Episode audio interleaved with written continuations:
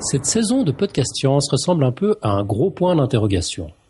Nous l'avons débuté en interrogeant les rapports entre science et science-fiction avec Jonathan. Il y a 15 jours, nous levions le voile sur quelques-uns des travers de la démarche scientifique lorsque nous cherchions à comprendre avec l'équipe de Hacker PhD quels problèmes pourraient être résolus par le mouvement de l'open science. Et aujourd'hui, nous vous proposons de poursuivre cette exploration et de parler d'une dérive intéressante, celle de ces personnes de formation scientifique ou proches des milieux scientifiques qui, parvenus à un certain âge, retournent leur veste et échafaudent leurs propres théories, clamant qu'il s'agit de science, mais tout en rejetant les fondamentaux de la démarche scientifique, à savoir la capacité de remettre en question des hypothèses invalidées par des faits. Pour en parler, nous recevons Alexandre Moiti, éminence grise, qui conseille les ministres entre deux cours à l'ENA, fréquenter le sérail n'empêche pas Alexandre d'être un excellent camarade et collègue blogueur sur le Café des Sciences. Décoré de l'Ordre national du mérite, on relèvera d'ailleurs qu'il est le premier chevalier que nous recevons sur Podcast Science. Ce n'est bien sûr pas à ce titre que nous avons le plaisir de l'accueillir, mais plus particulièrement sa qualité d'auteur du livre Alter Science, publié en début d'année chez Odile Jacob. Nous sommes le mercredi 2 octobre 2013, vous êtes sur Podcast Science et c'est l'épisode 146. Bonsoir et bienvenue.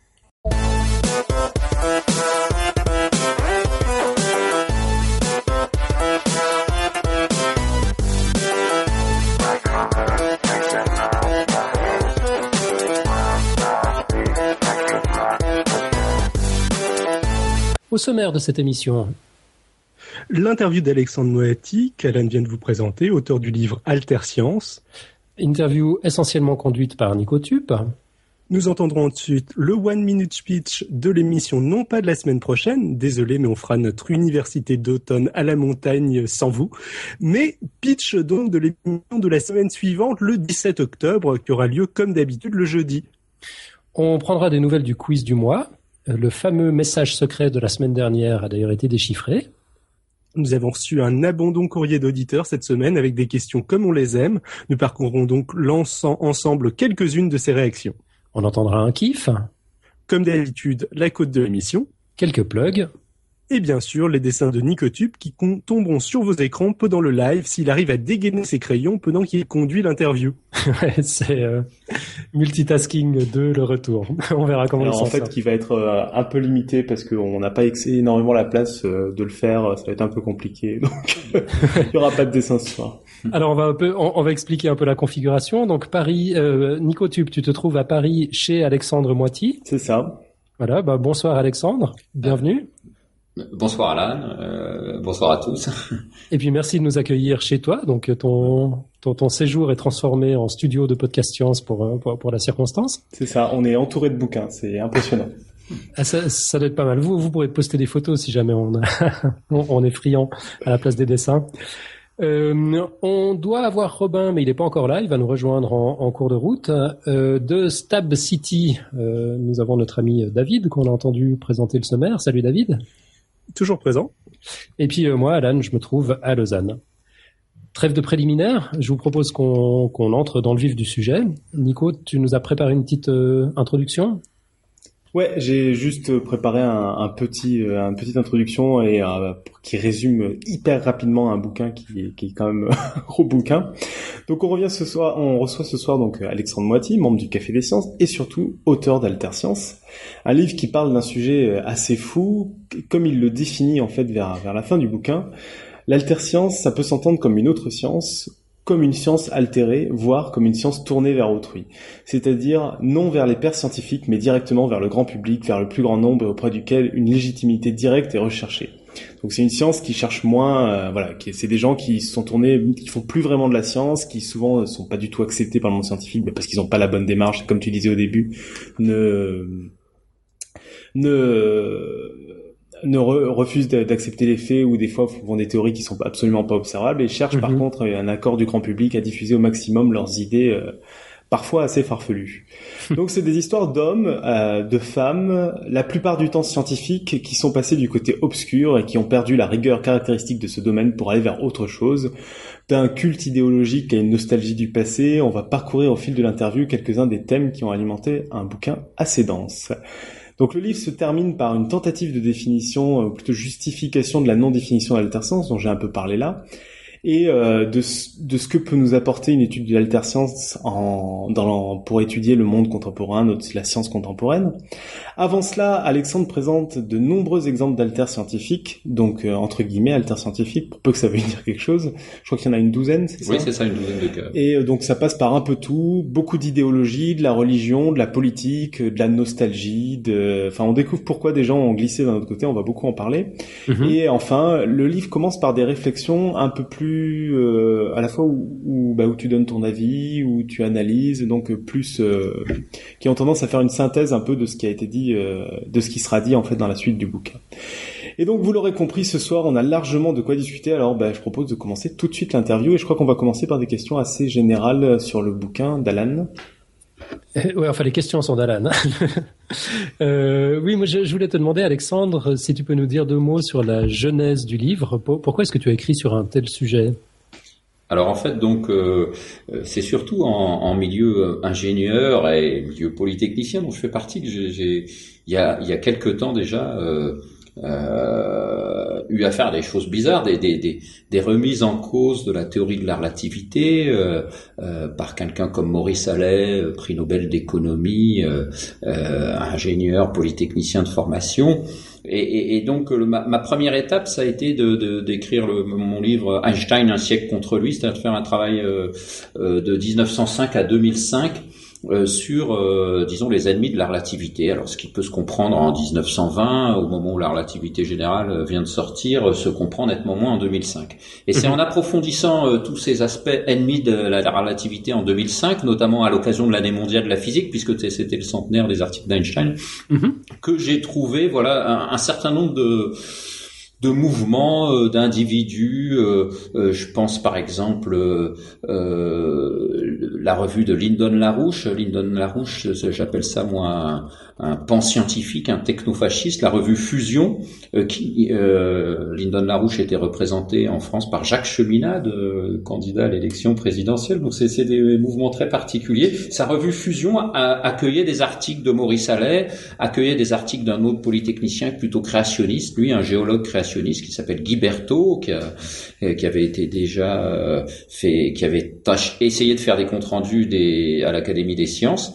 Et, donc, si, tu veux, c'est euh, en, voyant tout ce, mouvement, ensuite un site plus ou moins euh, euh, de la fédération anarchiste qui citait la revue Fusion, qui est plutôt située à l'autre bord. Enfin, j'ai trouvé tout un réseau comme ça de, de, de choses assez bizarres euh, euh, concernant la relativité, euh, et ça m'a amené à approfondir qu'est-ce que c'était que cette remise en cause des théories scientifiques, notamment en physique avec la relativité, un peu moins mhm. la physique quantique, et en biologie euh, euh, la théorie darwinienne qui est souvent confondue avec une espèce de vague vaste darwinisme social euh, et qui est qui est à la fois critiquée donc du coup en, confondant une espèce de vague darwinisme social et la théorie darwinienne elle-même la théorie néo-darwinienne de l'évolution on arrive à des positions aberrantes chez certains créationnistes chez certains euh, anti-sciences aussi qui voient en Darwin euh,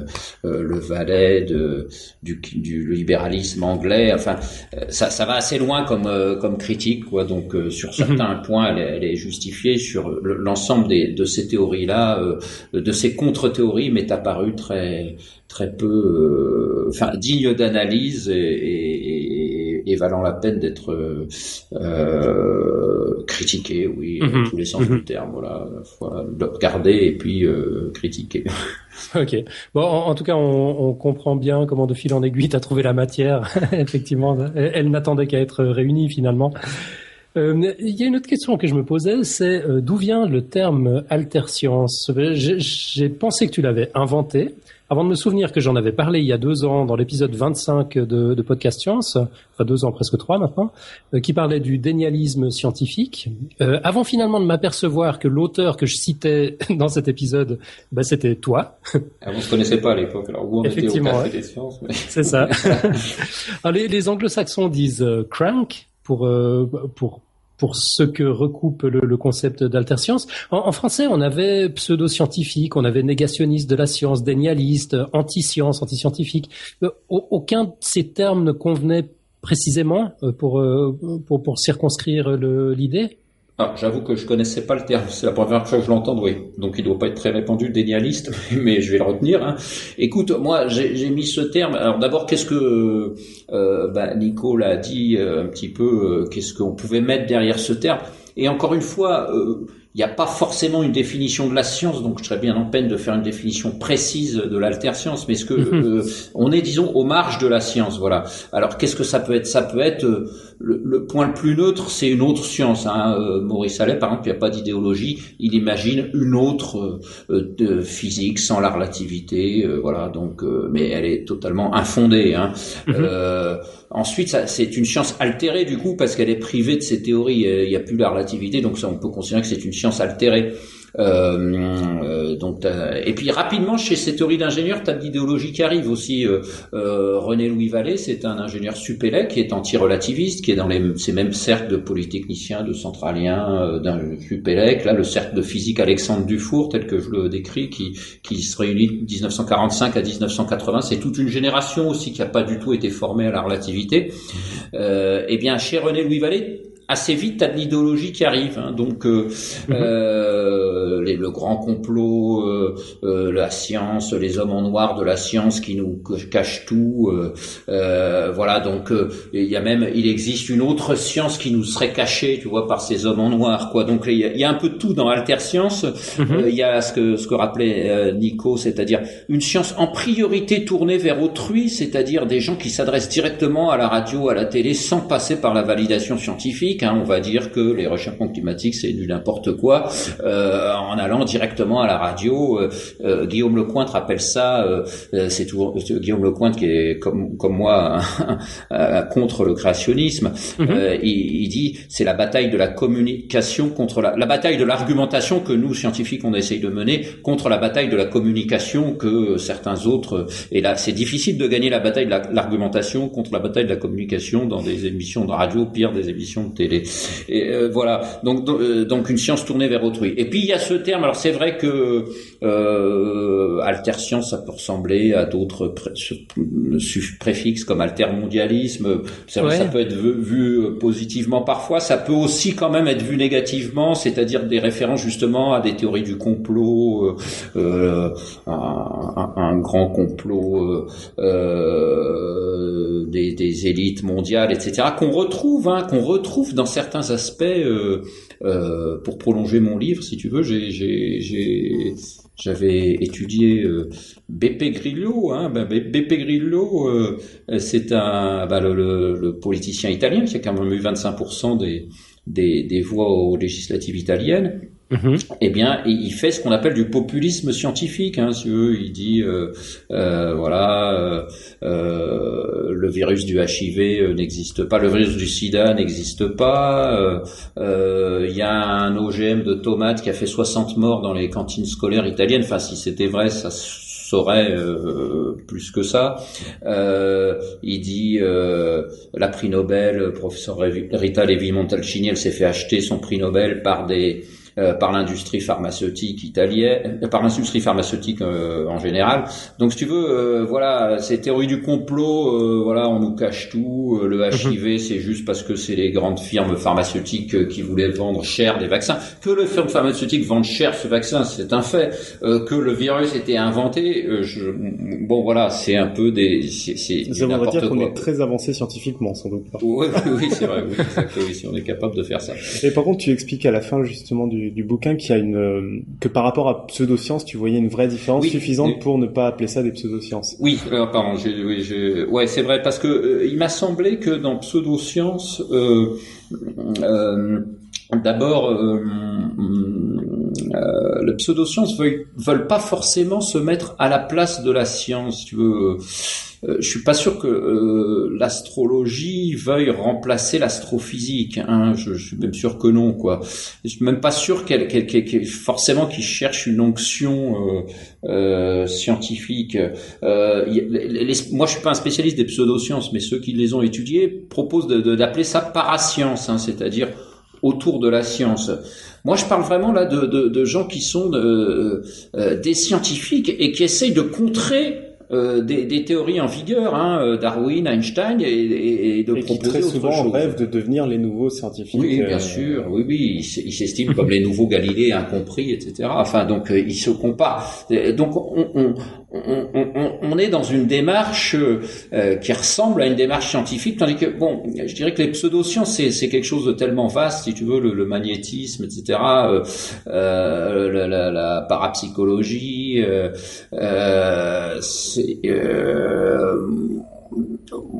que j'ai étudié, on est vraiment au cœur euh, de l'attaque des théories contemporaines, hein, physique, biologie. Euh, euh, on n'est pas dans des baguettes de sourcier, des choses comme ça, quoi. Donc on est à la limite, c'est, c'est plus des théoriciens auxquels on a affaire, quoi, des, des gens qui euh, euh, qui, qui montent des, des théories euh, par eux-mêmes. Donc euh, voilà, si, si, le, si le terme pseudoscience, alors c'est Martin Garner, tu sais, Martin Garner, c'est un mathématicien euh, qui faisait, euh, j'adore ce type, un- il faisait la rubrique scientifique du, la rubrique jeu mathématique du Scientific American et de Pour la science.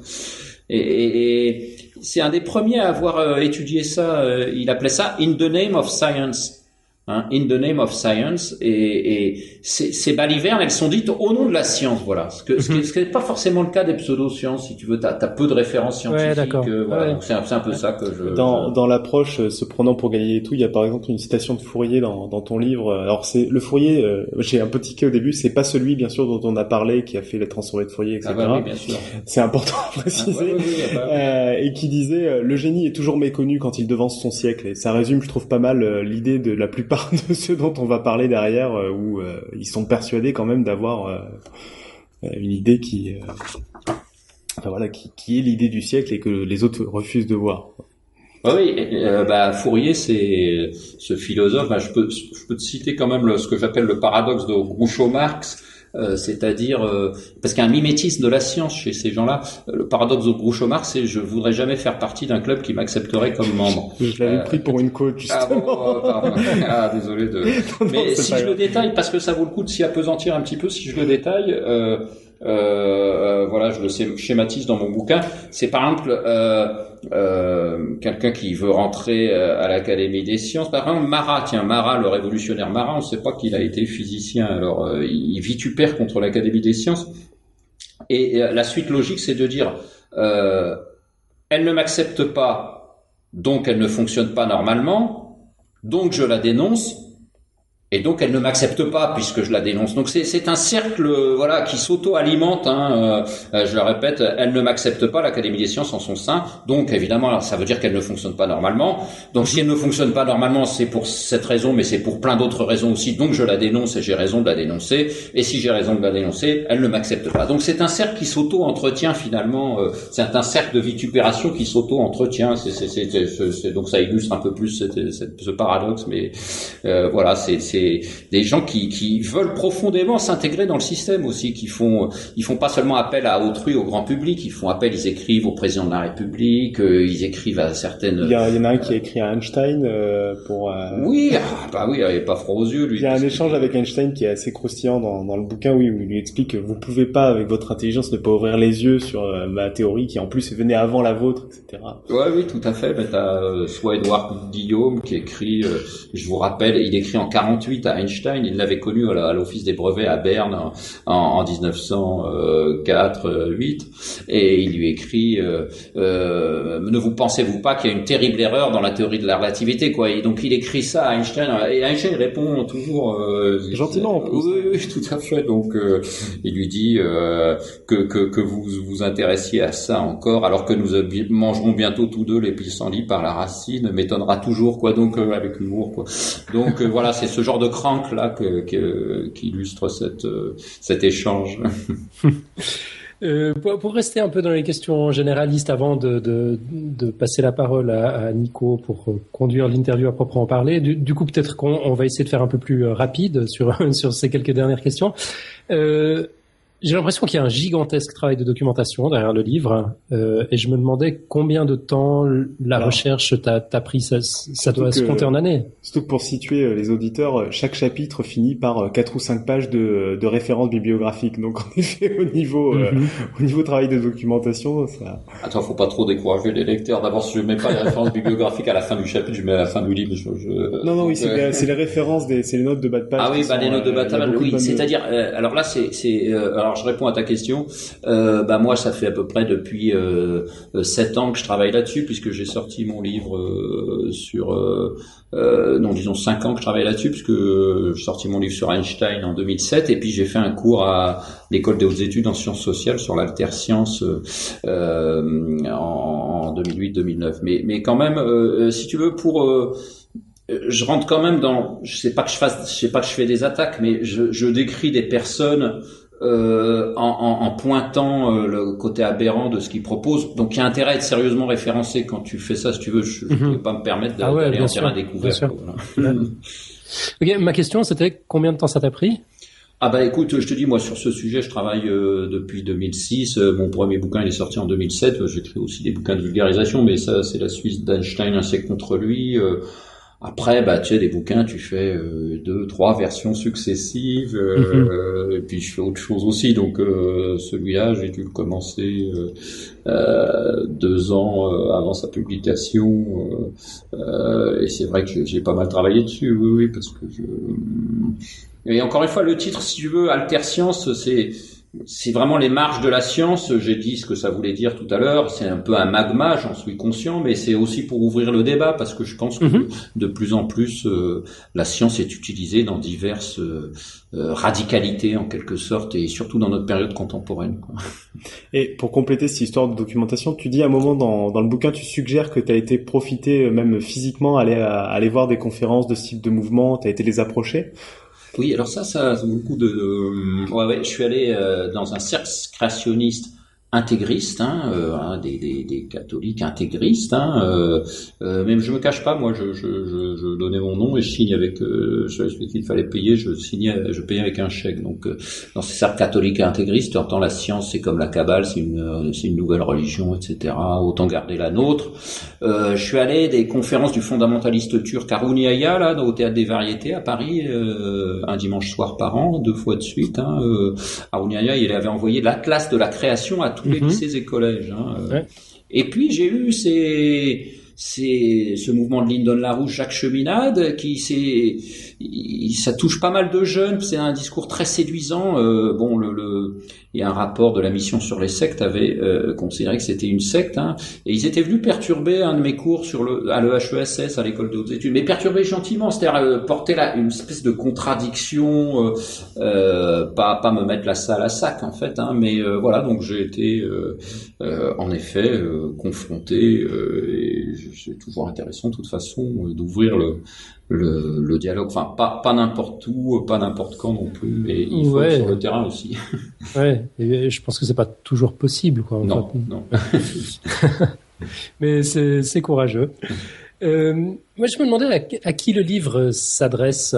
Est-ce que tu avais un, un, lecteur en tête ou tu t'adresses à un public particulier ou Écoute, tout, moi je pense que ça s'intéresse, ça s'adresse à tous ceux qui s'intéressent au rapport science-société, quoi. Donc mhm.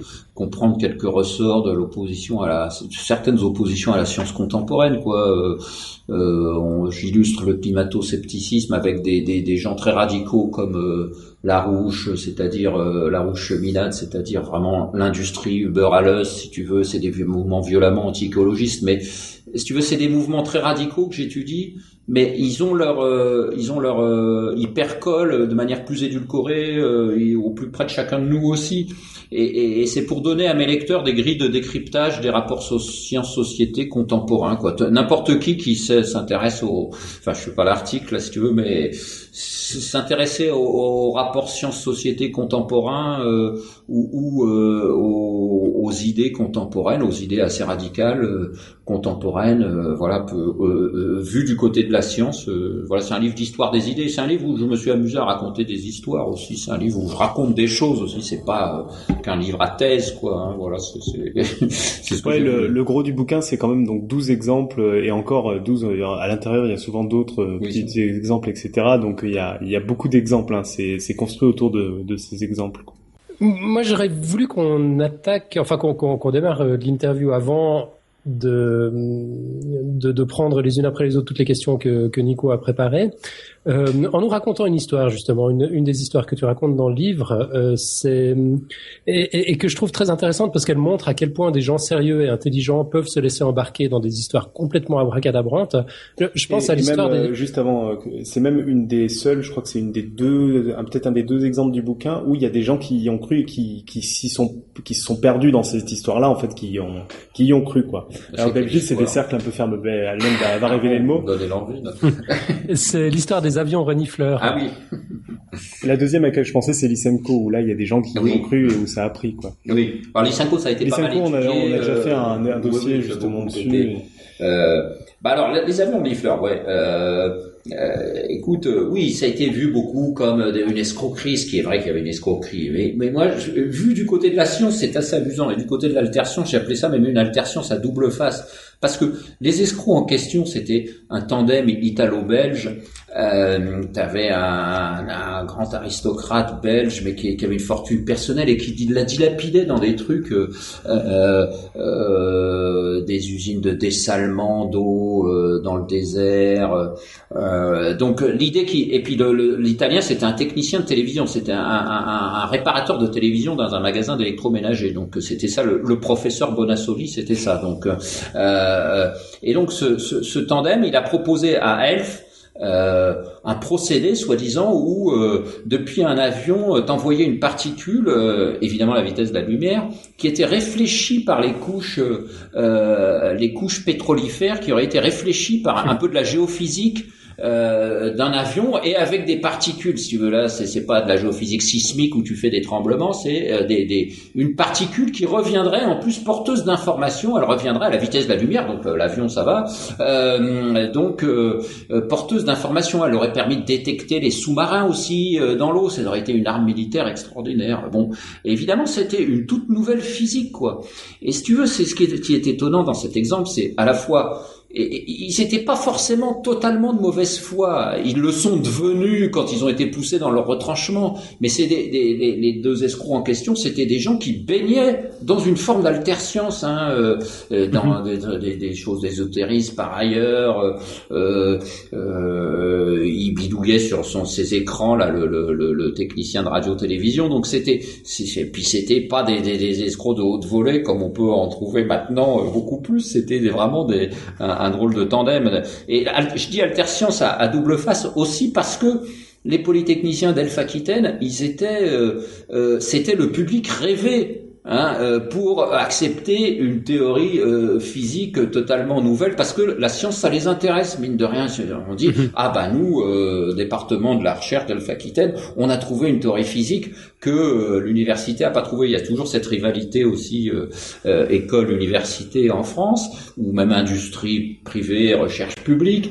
Et donc, si tu veux, voilà, à tel point qu'ils avaient baptisé leurs nouvelles particules, soi-disant, puisque tout ça n'était que du bluff, hein, euh, il aura fallu à un autre polytechnicien du CEA, euh, Monsieur Horowitz, euh, à peu près trois réunions pour leur montrer, faire une supercherie et montrer, comme pour les rayons N, que c'était du n'importe quoi.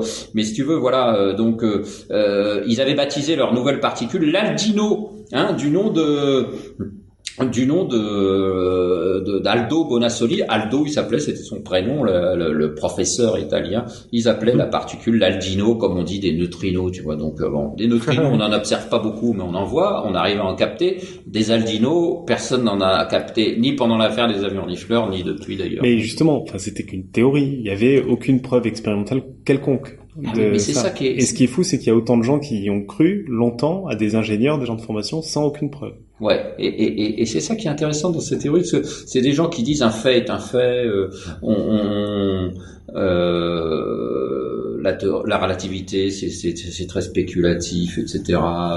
Euh, les, les, les, les, chercheurs, et ils trouvent bien des particules à l'autre bout du monde qui vont de, de Bangkok à San Francisco, bon, ce qui est des extrapolations largement erronées de, de, ce que fait la physique des particules. mais contradictoirement, leurs théories à eux, euh, elles sont pas vérifiables non plus. Si Donc c'est facile de dire, par exemple, prenez Louis Vallée et dit, euh, on fera des expériences quand nous aurons suffisamment avancé sur la théorie, ou bien il dit euh, que notre théorie soit vérifiable ou pas n'est pas le. Notre théorie est très difficilement vérifiable, parce que ça porte sur des, des, des de vitesse de la lumière, 10 10 c. Notre théorie est très difficilement vérifiable. Donc voilà, c'est des gens qui se complaisent dans une espèce de de, de voilà de d'irrationnalité euh, à la fois, il dénonce les mathématiques et, euh, la, de la relativité et, qu'il faut en rester aux faits. Et à la fois, eux, ils se soumettent pas à l'épreuve des faits. justement, ça, ce que tu dis euh, rapidement, c'est extrêmement intéressant. C'est qu'il y a plein d'arguments très intéressants et de critiques très constructives et intéressantes de la science mine de rien, c'est qu'ils sont obligés d'en faire parce qu'ils attaquent la science. Et des fois, il y a des critiques constructives. Quand on a un peu enlevé les critiques de la relativité, etc. Ben, typiquement, la police de Fourier, ce qu'il propose est, assez sain, etc. Mm-hmm. Sauf qu'en effet, s'il l'appliquait à lui-même, ce serait le premier à être mis en, dans la prison de sa police de Fourier. Quoi. Donc, euh, Il demande juste qu'un fait est un fait, qu'on ne critique pas avant que ce soit vérifié, etc. Enfin, des choses assez saines qui existent plus ou moins dans le monde scientifique je dis plus ou moins parce qu'il y a quand même des modes et euh, des théories bah, comme la relativité ou la mécanique quantique sont largement critiquées avant euh, quand elles arrivent quoi donc. Oui oui tout à fait mais euh, évidemment bah, par exemple voilà tu, cites Charles Fourier l'opposition à sciences. C'est incroyable comme on peut voir de tu prends un bouquin de Marat, Les charlatans modernes, 1791, contre l'Académie des sciences, hein, donc c'est eux les charlatans modernes. Euh, tu prends Fourier, euh, 1830, euh, enfin ses diatribes contre l'Académie des sciences.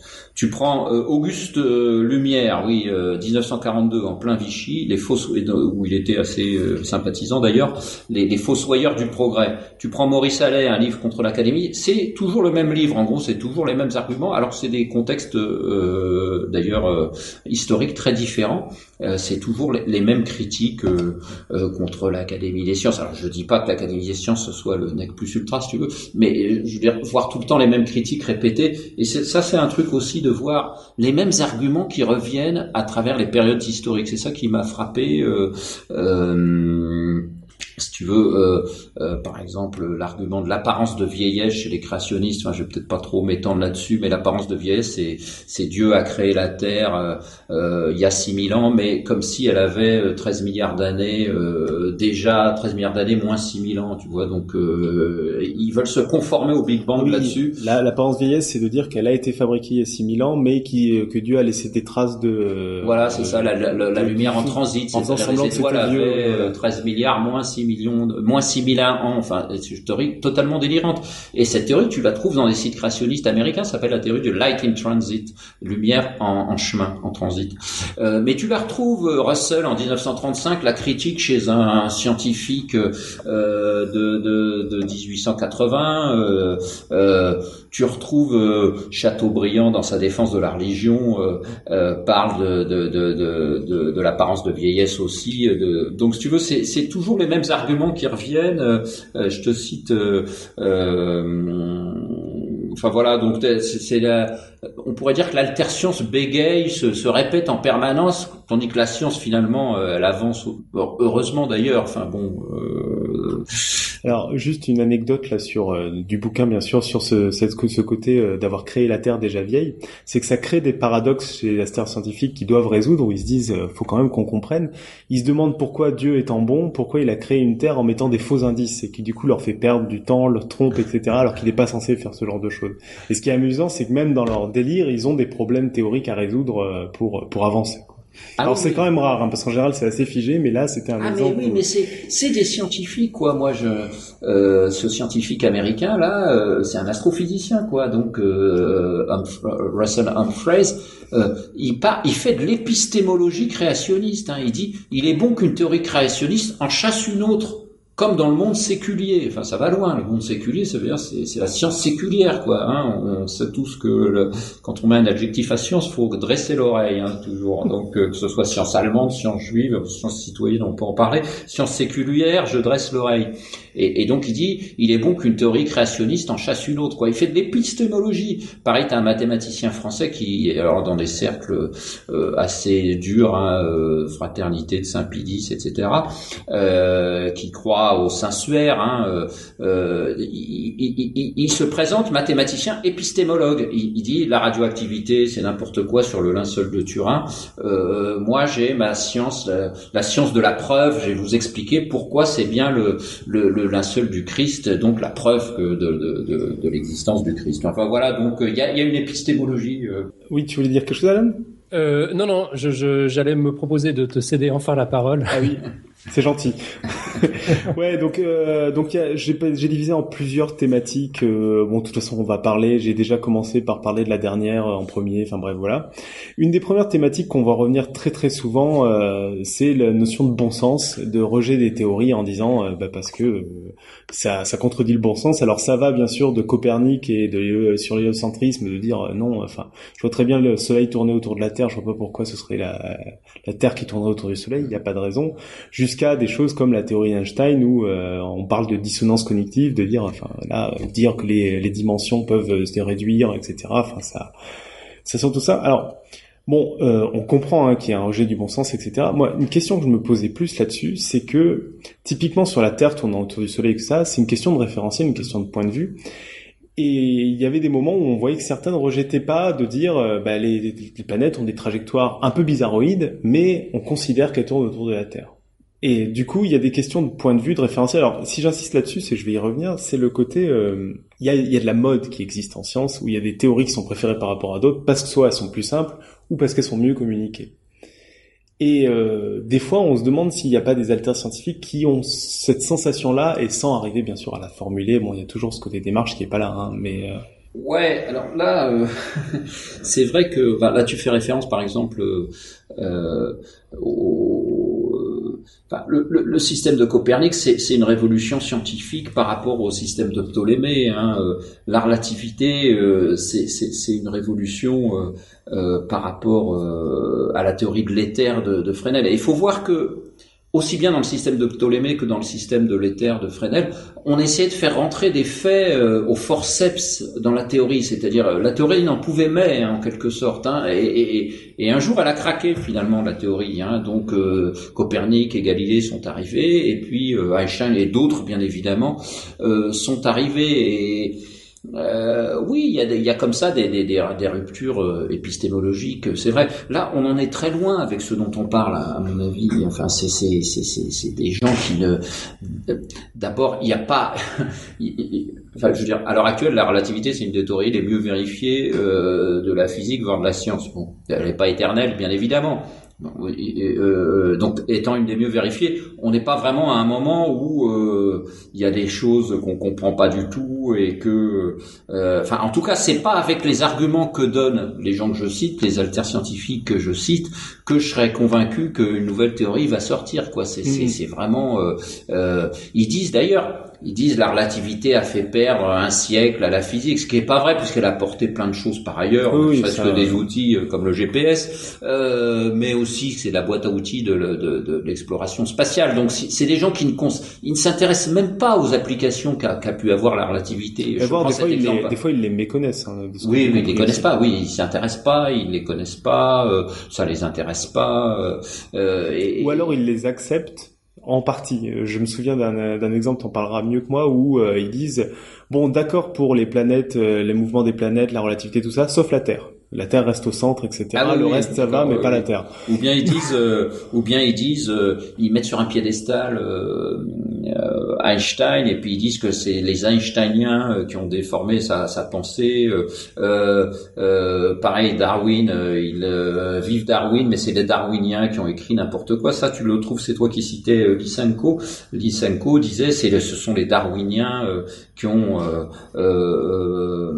altéré la pensée de Darwin. Quoi. Donc, euh, on n'est pas un paradoxe près en fait hein, dans leur dans leur raisonnement. Euh, et c'est vrai que bon, peut-être du mal à suivre le fil là, puisque je, je c'est vrai que c'est des raisonnements très très foisonnants qu'ils ont. Hein, euh, et, et, encore une fois, ils sont pas à une contradiction près. On l'a vu avec l'exemple du, du fait que ils, ils considèrent qu'un fait est un fait et que le fait prime sur la théorie, mais eux, leur théorie, ils la ils la soumettent pas à l'épreuve des faits et à l'épreuve de la critique. Quoi. Hmm. Mais euh, enfin, ça me fait rebondir euh, donc sur la notion de bon sens et sur euh, le fait de rajouter au forçat des éléments et tout ça. Moi, ça fait résonner énormément de choses sur la science contemporaine. Ouais.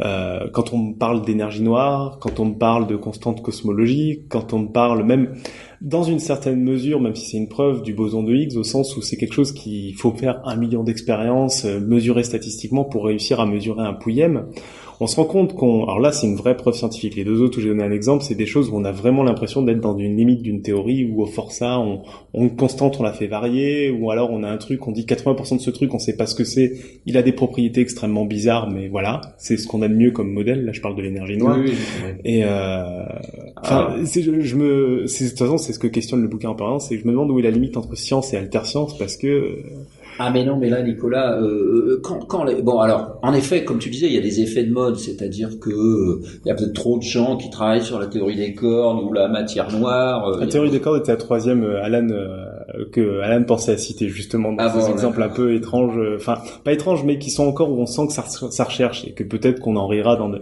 Enfin, la matière noire peut tout à fait être un nouveau éther. Hein, c'est pas. Oui, d'accord, mais j'ai pas dit que l'éther était de l'alterscience. Oui, C'est- oui. vraiment des, des, des critiques contemporaines. C'est des gens qui, qui ont une certaine idée de la science et, qui critiquent la, la, la, euh, de manière totalement désordonnée euh, euh, la, science contemporaine. Donc, tu, tu cites des exemples qui sont pas mauvais. C'est- des effets de mode. Peut y avoir beaucoup de gens sur la théorie des cordes, sur la matière noire, etc. Euh, D'un autre côté, euh, ils, ils- soumettent leur théorie à l'évaluation des pairs. Enfin bon, Mm. en effet, peut-être il y a des effets où euh, euh, chacun veut continuer à, à trava- faire travailler son labo. Moi, généralement, malheureusement, c'est pas Oui. forcément des grands scientifiques non plus dans ces cas-là. Là, on parle de gens qui sont euh, tout le temps dans la vitupération, la, la revanche, le- le- Mm. l'attaque permanente. Alors, euh, euh, il y a peut-être ça aussi dans la science actuelle, mais euh, je veux dire, euh, tiens, je cite l'exemple de l'expérience opéra là du CERN euh, à Genève, là, ben, euh, entre le Grand Sasso et, et Genève. Bon, euh, ben voilà, c'est euh, au début on a dit, bah tiens, peut-être que la théorie d'Einstein est remise en cause, il y a Mm. des vitesses supraluminiques. Donc Et là, tu puis- parles des neutrinos, hein Qui vont Oui, plus vite que la vitesse ça, de la lumière. Enfin, on oui, croyait et finalement ça a été. Voilà, et finalement, euh, donc c'est un bel exemple, un bel exemple que je cite du fonctionnement scientifique. Finalement, ça c'est c'est des gens qui ont su se remettre en cause. Tandis que chez mes mes gugus là, quelqu'un comme Lucien Romani qui défend les rayons N 80 ans après, euh, euh, c'est des gens qui persistent dans l'erreur, qui qui restent, euh, qui qui qui, je veux dire, ils soumettent pas aux autres. Ils fonctionnent en circuit fermé. Je, je- il y a- moi, je suis allé dans des. ah, tiens, un autre exemple où je suis allé, c'est ces colloques euh, où il y avait euh, Maurice Allais quand il était en vie, mais il y en avait d'autres aussi qui avaient leur propre théorie, et chacun y allait de sa propre théorie scientifique, sans construction euh, scientifique commune, hein, bien évidemment. Euh, chaque, d'ailleurs, il s'intéresse pas à, à la, la- à la théorie de l'autre. D'ailleurs, chacun y va de son. C'est, c'est plus une mise en valeur de, de chacun d'eux. Donc, je trouve assez différent, même très différent, Mm. euh, des, des effets de mode qui sont autre chose, qui sont un autre sujet, quoi. Euh, Alors là-dessus, de toute façon, c'est vrai qu'il y a une différence très importante, c'est ce que tu as dit un peu au début, euh, c'est que eux, enfin quasiment tous, refusent les mathématiques. Ce qui fait qu'ils n'écrivent pas tellement d'équations et donc ils peuvent pas trop vérifier ce qu'ils racontent et c'est beaucoup plus de la parole, du blabla, enfin de ce que j'en ai compris parce que moi j'ai pas été dans les livres des, des alters scientifiques pour le coup.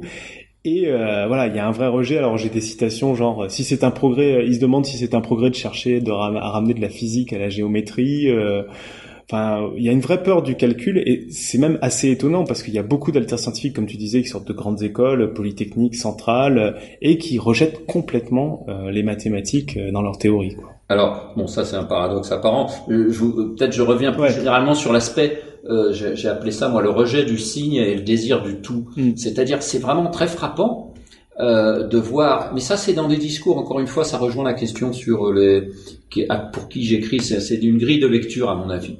Voilà, le, le rejet du signe. Je dis pas qu'il faut mettre des maths partout, mais je- quand, quand j'entends systématiquement critiquer l'utilisation de mathématiques, je dresse l'oreille là aussi. Ce que Mhm. j'appelle le rejet du signe.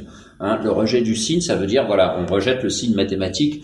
Voilà, c'est une critique permanente du signe mathématique. Euh, parfois, il y a des choses qui sont, il y a trop de mathématiques en effet, mais euh, quelqu'un qui dit systématiquement euh, rejet du signe et qui fait appel à une science unifiée aussi. Alors là aussi, il y a beaucoup de chercheurs qui, tant mieux, qui cherchent une physique unifiée, etc. Mais euh, ils le cherchent, ils, la cherchent sur des, avec des, des, méthodes valables.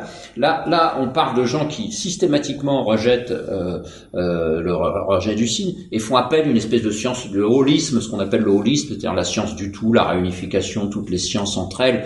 c'est des vœux pieux, des wishful thinkings, tout ça. Il y a, y a pas l'ombre d'un commencement de, de, mm. de, de, de, quelque chose. Alors là, sur, sur le paradoxe que tu décris, euh, euh, en quoi euh, ouais, oui, si j'essaie d'y réfléchir, oui, oui. Euh, euh, c'est même gens très prétentieux, c'est-à-dire, je, je, vais te dire jusqu'où ça va, je, je, j'ai réfléchi, euh, j'avais l'occasion de, voilà, tourner ça dans ma tête. Euh, voilà, par exemple, ils disent la relativité générale. Alors la relativité générale, c'est plein d'équations. La relativité restreinte, c'est assez simple à comprendre, mais la relativité générale, c'est plein d'équations, c'est les tenseurs de Levi-Civita, etc. Bon, c'est, c'est pas très simple à comprendre. Ils, ils disent ça ne peut pas être aussi compliqué au point que je ne le comprenne pas. Voilà, c'est c'est très, euh, euh, c'est pas possible que, que moi je ne comprenne pas quelque chose. Hein. Voilà, c'est ça qu'il y a dans leur euh, dans leur tête aussi. Euh, on sait qu'Einstein a quand même mis dix ans à faire cette théorie. Mm. Je parle de la relativité générale. Et puis il a été aidé de mathématiciens en plus pour la formaliser. par Grossman, par Minkowski. Et, et, et, et, donc voilà, eux ils disent. Euh, c'est un, une prétention suprême de dire euh, c'est pas tellement un rejet du signe mathématique dans ce cas-là que de dire euh, ça peut pas être si compliqué parce qu'en fait comme moi qui suis bon en maths j'y comprends rien euh, ça veut dire que c'est faux, quoi. Mm. C'est là jusqu'où ça va, quoi. Alors, ce qui est marrant, c'est qu'il y a des rapports là-dessus sur le fait de moi je comprends pas, c'est pas normal, qui, qui sont variables. C'est-à-dire, il y a aussi une époque où ou certains qui disaient c'est pas possible qu'on arrive à terroriser le monde parce que c'est c'est une prétention immense par rapport à Dieu qui lui a écrit les équations et donc on peut pas comprendre les équations de Dieu. Et inversement un peu plus tard aussi où tu expliques qu'il y en a qui disent euh, à l'inverse on a trouvé l'équation de Dieu donc il faut l'appliquer partout. C'est pas ça marche pas qu'en physique, ça marche partout.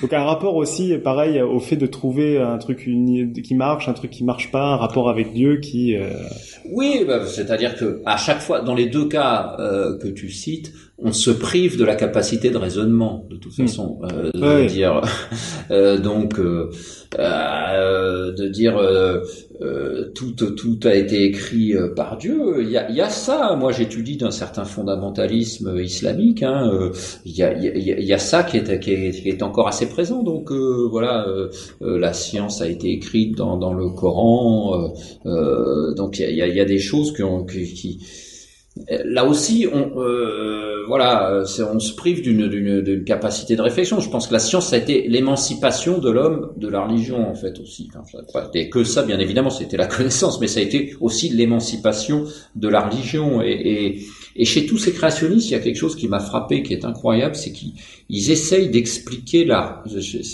la religion par la science. C'est-à-dire, c'est des gens qui aiment tellement la science pour eux, la science est première. Ils essayent d'expliquer la religion par la science.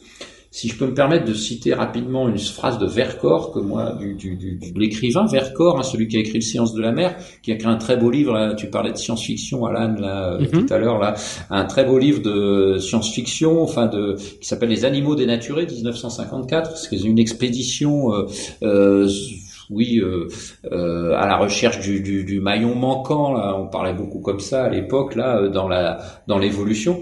C'est le genre de phrase qui maintenant fait tilter un de nos amis blogueurs la oui, hein.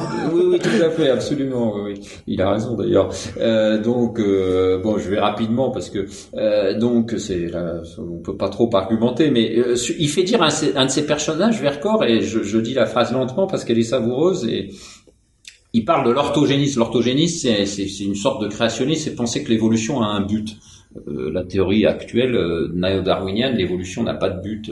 Mhm. Donc il dit, donc son personnage, qui est un scientifique, qui fait partie de l'expédition, il dit, ce n'est point pas parce que euh, Pop euh, et, euh, croit en Dieu qu'il est orthogéniste, c'est parce qu'il est orthogéniste qu'il croit en Dieu c'est une phrase très forte, ça. C'est parce qu'il est orthogéniste qu'il croit en Dieu. C'est-à-dire, il va chercher dans la science les preuves de sa foi. Et ça, c'est quelque chose qu'on, qui, est, qui est quelque chose de tout à fait étonnant. C'est, c'est même plus du concordisme. C'est, c'est, c'est, c'est, des gens qui sont de formation scientifique, qui ont la science tellement chevillée au corps, qui, qui veulent démontrer Dieu, qui sont écartelés entre leur foi et leur amour pour la science. C'est comme ça que j'essaye de les décrire, et, et, je donne plusieurs personnages comme ça dans diverses religions finalement, mm. euh, qui sont assez étonnants. Et alors, en plus, quand euh, quand on met Dieu en fait dans, dans le lien à la science, forcément, on a une science qui est une science qui est parfaite, qui peut plus évoluer. Quoi parce qu'on va pas se permettre d'aller corriger Dieu ou d'aller euh, d'aller l'améliorer. Ah Alors là-dessus, il y a, y a, plusieurs passages. Euh, enfin, il y avait un passage de de, de Lévi-Strauss qui disait que la science escompte toujours une réponse différente, tandis que le bricoleur alter scientifique. non, c'est pas, c'est de reformuler une phrase du bouquin ou qui utilise. J'avais entre parenthèses, je suis désolé. Donc c'est plutôt une phrase du bouquin, donc où tu dis euh, le scientifique escompte toujours une réponse différente, tandis que le bricoleur alter scientifique ne fait que conforter dans, dans ne se fait que se conforter dans des réponses qu'il a déjà, des codes préappris, des réponses répéter à l'avance. Alors ça, j'ai trouvé que c'était quelque chose d'assez intéressant parce que c'est une différence pour pour moi qui est claire entre alter scientifique et scientifique. C'est que euh, on en a parlé lors de notre émission sur l'évolution. Un des éléments clés, bah, la science, euh, oui, c'est ça, c'est qu'elle est jamais parfaite, elle attend qu'avoir des résultats et qu'en fait, ce qu'on a vu avec les neutrinos, c'était de dire, c'était non pas de dire, regardez, j'ai réussi à tuer Einstein, c'était de dire j'ai un résultat que je comprends pas. Il y a quelque chose à faire là, les, euh, mhm. le monde scientifique. Et c'est vrai que c'était une différence importante. Je sais pas. Euh, bah oui, oui. Euh, euh, bah les, les euh, ça c'est Lévi-Strauss, la, la, pensée sauvage, très beau livre, 1962. Là, il parle de la pensée sauvage, cette bricoleuse, et tu peux appliquer. C'est ça que j'essaye de d'appliquer à l'alterscience et, et, et, des résultats. je sais plus ce qu'il dit, des résultats connus d'avance. T'as ça dans le créationnisme, c'est Dieu qui a tout expliqué. Mais t'as ça chez ces ingénieurs cranks aussi qui disent ce que je disais tout à l'heure, quoi. Il n'y a pas de construction scientifique commune. Ils ont leur théorie, ils l'ont eu euh, généralement sur le tard à la 45 ans et jusqu'à 90 ans, ils la défendront telle quelle sans la modifier. Hein. Euh, euh, D'ailleurs, par exemple, chez Allais, c'est assez amusant. Dans les années 50, on parle pas tellement d'Einstein, c'est l'étiage de la relativité, euh, dit son historien Jean Eisenstadt, il a raison. Donc Allais, il dit, j'ai remis en cause la théorie de Newton. En, en 2000, quand euh, c'est l'année mondiale de la physique, il dit, j'ai remis en cause la théorie d'Einstein. Et, et, et, voilà, il se met en opposition, quoi. et, et, et c'est des c'est des théories qui n'évoluent pas, c'est des théories qui sont euh, totalement figées, hmm. pas presque même pas des théories d'ailleurs, c'est des, des, propositions totalement figées. Euh, donc euh, et parfois même basées sur des bouquins que les gens qui suivent après la théorie n'ont pas lu. Enfin, c'est oui, oui, oui, tout à fait. Alors bon, là on va passer sur une thématique. Alors là, c'est quasiment tout le bouquin. De toute façon, c'est ce que tu disais en introduction, c'est ce qui est des combats idéologiques, réseaux de pouvoir, théorie du complot, monde qui refuse de publier, etc. Moi là-dessus, il y a un truc qui m'a qui m'a fait un peu rebondir, euh, un peu sur les combats, les réseaux de pouvoir, etc. Alors bon, on a bien compris que c'est pas la même démarche et, euh, du tout, hein, mais quand on a reçu ici Nicolas Gisin sur euh, sur la mécanique quantique, il nous parlait de, de la théorie de l'intrication. Il disait qu'ils avaient des équations qui marchaient, mais qu'ils n'arrivaient pas à raconter la bonne histoire. Pour l'instant, ils n'avaient pas une histoire convaincante de qu'est-ce que c'était. C'est-à-dire les maths c'était bon, on vérifiait, mais on savait pas comment expliquer avec les mains euh, ce qui se passait. Et c'est vrai qu'en physique, il y a, y a eu plusieurs moments dans l'histoire où ben, il, fallait trouver la bonne histoire. Il y a une histoire qui a gagné par rapport aux autres et qu'il y a d'autres histoires alternatives qui utilisent les mêmes équations. Donc c'est là où je dis qu'il y a une grosse différence avec la Terre scientifique, qui euh, qui ont pas pris en fait, soit parce que c'était plus complexe, soit parce que c'était moins bien présenté, soit euh, etc. Et euh, bah, juste, j'ai l'impression que ces histoires de réseaux de pouvoir, théorie du complot, ça fait partie pour moi dans leur critique. J'ai l'impression qu'il y, y, a un fond de, de critique qui est intéressante et constructive sur le monde de la science et qui après est bien sûr noyé dans toute une pratique qui est, euh, qui est un peu délirante alors, euh, euh, il me semble qu'il y a deux choses dans ce que tu dis quand même, parce que tu l'as dit euh, à partir de la personne que tu as reçue, Nicolas Gisin. Gisin euh, euh, distinguons ce qui est la façon dont on présente un mm. résultat scientifique et le résultat scientifique lui-même. Hein. Alors, mm. en effet, on peut raconter des histoires et ben, ça, oui. C'est là où je dis différent bien. Il a les équations qui marchent, c'est le plus important. Ça, on, est d'accord. d'accord, ok, parce que euh, voilà. après, tu peux raconter l'histoire que tu veux. Tu peux vendre euh, les, les, les, choses comme tu veux pour obtenir des budgets, etc. Mais c'est ce qui fait aussi avancer parfois la science. Il y a quelque chose qui est très peu traité. Moi, j'ai, on, on va en parler un jour dans le podcast quand je trouverai les autres, c'est l'ergonomie des sciences. Et il y a des moments où la science a avancé parce qu'elle a été mieux présentée et que les gens arrivaient du coup à s'y mettre. La mécanique quantique, c'est un peu le cas. On a eu des notations qui ont simplifié beaucoup la façon de la faire. C'était les mêmes calculs derrière, mais, ça... à plusieurs reprises d'ailleurs. voilà. la première théorie des quantas. La, la, la relativité, si on utilisait encore les notations d'Einstein, on avancerait beaucoup moins parce que c'était des notations mm. euh, que seul lui utilisait. Donc voilà, je, je vraiment, je, je, souhaite, y compris vis-à-vis des matières comme la sociologie des sciences, qui voit la science comme un enjeu de pouvoir, etc. Ce qui est pas faux parfois, bien évidemment, mais N'oublions pas quand même ce que ce qu'est le résultat scientifique. Mm. Entre la présentation du résultat, la façon dont on le vulgarise, euh, la façon dont on obtient les budgets, etc. Et le résultat lui-même, faisons quand même un, un, un distinguo, quoi. On, on, euh, après, on est trop dans, et je pense pas que je, je pense que Guizin sera d'accord avec ce que je dis. Lui, il les avait les équations, oui, bien sûr, donc euh, il savait qu'il tenait le bon bout, quoi. Euh, et il savait que c'était pas forcément le truc éternel. Et justement, moi, une des choses qui m'a étonné et qui va peut-être dans dans dix ans, il y en aura un qui aura gagné, c'est que ça ne lui suffisait pas nous, en, enfin moi je viens du monde des maths appliquées, euh, en mathématiques on a l'équation, c'est fini. Et lui, il avait besoin de trouver la bonne histoire, la bonne euh, façon de raconter son résultat.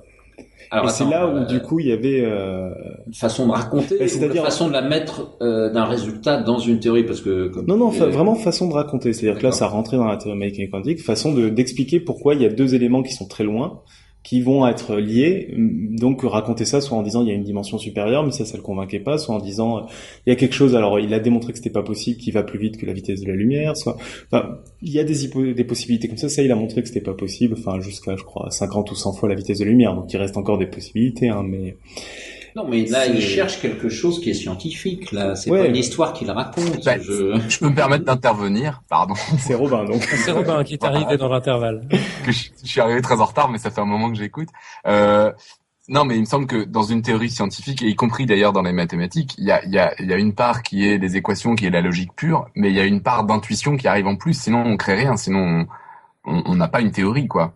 Et je pense que c'est de ça que tu parles, euh, Nico. Enfin, et ça, ce qui est très intéressant, c'est Typiquement, les acteurs scientifiques, à la limite, n'auraient que l'intuition. Il leur manquerait après tout le reste, c'est-à-dire les expériences, la théorie. Mais c'est ça, exactement. Mais c'est ce que tu dis quand tu dis l'histoire à raconter, c'est pas tellement sur la vulgarisation, c'est juste essayer d'avoir un cadre théorique autre que juste des équations pures. Sinon, on fait mm. rien une théorie sans fait ne, ne, vaut rien, mais des faits sans théorie ne, ne, ne, ne parlent pas. Quoi. Je sais plus hmm. qu'est-ce qui disait ça, mais c'est, c'est fondamentalement vrai. Quoi. Et mes alters scientifiques, ils ont un bout de théorie quelque part, un bout de fait quelque part, et il y a, y, a, y, a, y a aucune vision et aucune, aucune façon de se remettre en question non plus. Quoi. Ouais.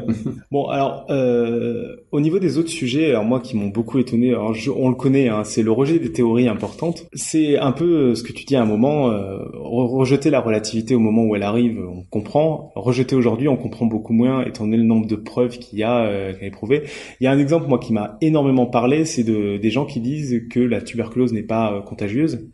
C'est le genre de fait, je comprends pas comment on peut euh, le contredire parce qu'on l'a sous les yeux en fait. Là, c'est vraiment encore la relativité. Bon, on l'a pas sous les yeux. C'est un peu compliqué en effet, mais la tuberculose, le fait que ça, ça soit contagieux. on mettait les gens dans des sanatoriums encore récemment. Oui, mais du coup, on se rendait compte qu'il se passait quelque chose. Je veux dire, c'est T'as le VIH qui n'existe pas aussi dans, ce genre de. Ouais, mais tu vois, pareil, le VIH, à la limite, tu peux dire c'est un autre virus, c'est quelque chose. Là, t'as la tuberculose, t'as deux personnes, tu vois assez facilement s'il y en a une qui transmet à l'autre. Je veux dire, il y a. oui. Et, mais alors, euh, allons jusqu'au bout là, parce que c'est Auguste Lumière, là, l'inventeur du cinématographe. Là, c'est un cas incroyable parce que c'est un des deux frères Lumière. Euh, son frère est couvert d'honneur, le, cadet est couvert d'honneur, membre de l'Académie des sciences, etc. Lui, il est beaucoup plus ombrageux et il passe sa vie. Euh, à récriminer. Et puis il se pique de médecine à partir de la Première Guerre mondiale.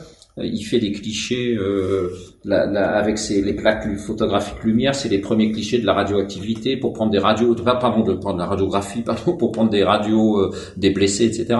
Donc il se met à la médecine. Euh, d'ailleurs, il fait des inventions intéressantes. Alors il se fixe sur la tuberculose et puis euh, alors que le, le, le, le, bacille a été isolé dans les années 1880, encore en 1950, avant sa mort, il écrit un truc contre contre la contre le caractère euh, contagieux de la tuberculose. Et il y a de l'idéologie chez Lumière. Il est mouillé dans le régime de Vichy. Il va te dire, euh, euh, bah oui, euh, euh, on sépare la, la femme tuberculeuse de son mari, donc le mari va prendre des maîtresses, etc. Il y a quelque chose de moral hein, chez Lumière, donc à l'appui de sa théorie, quoi, enfin de sa théorie de, ce, de son.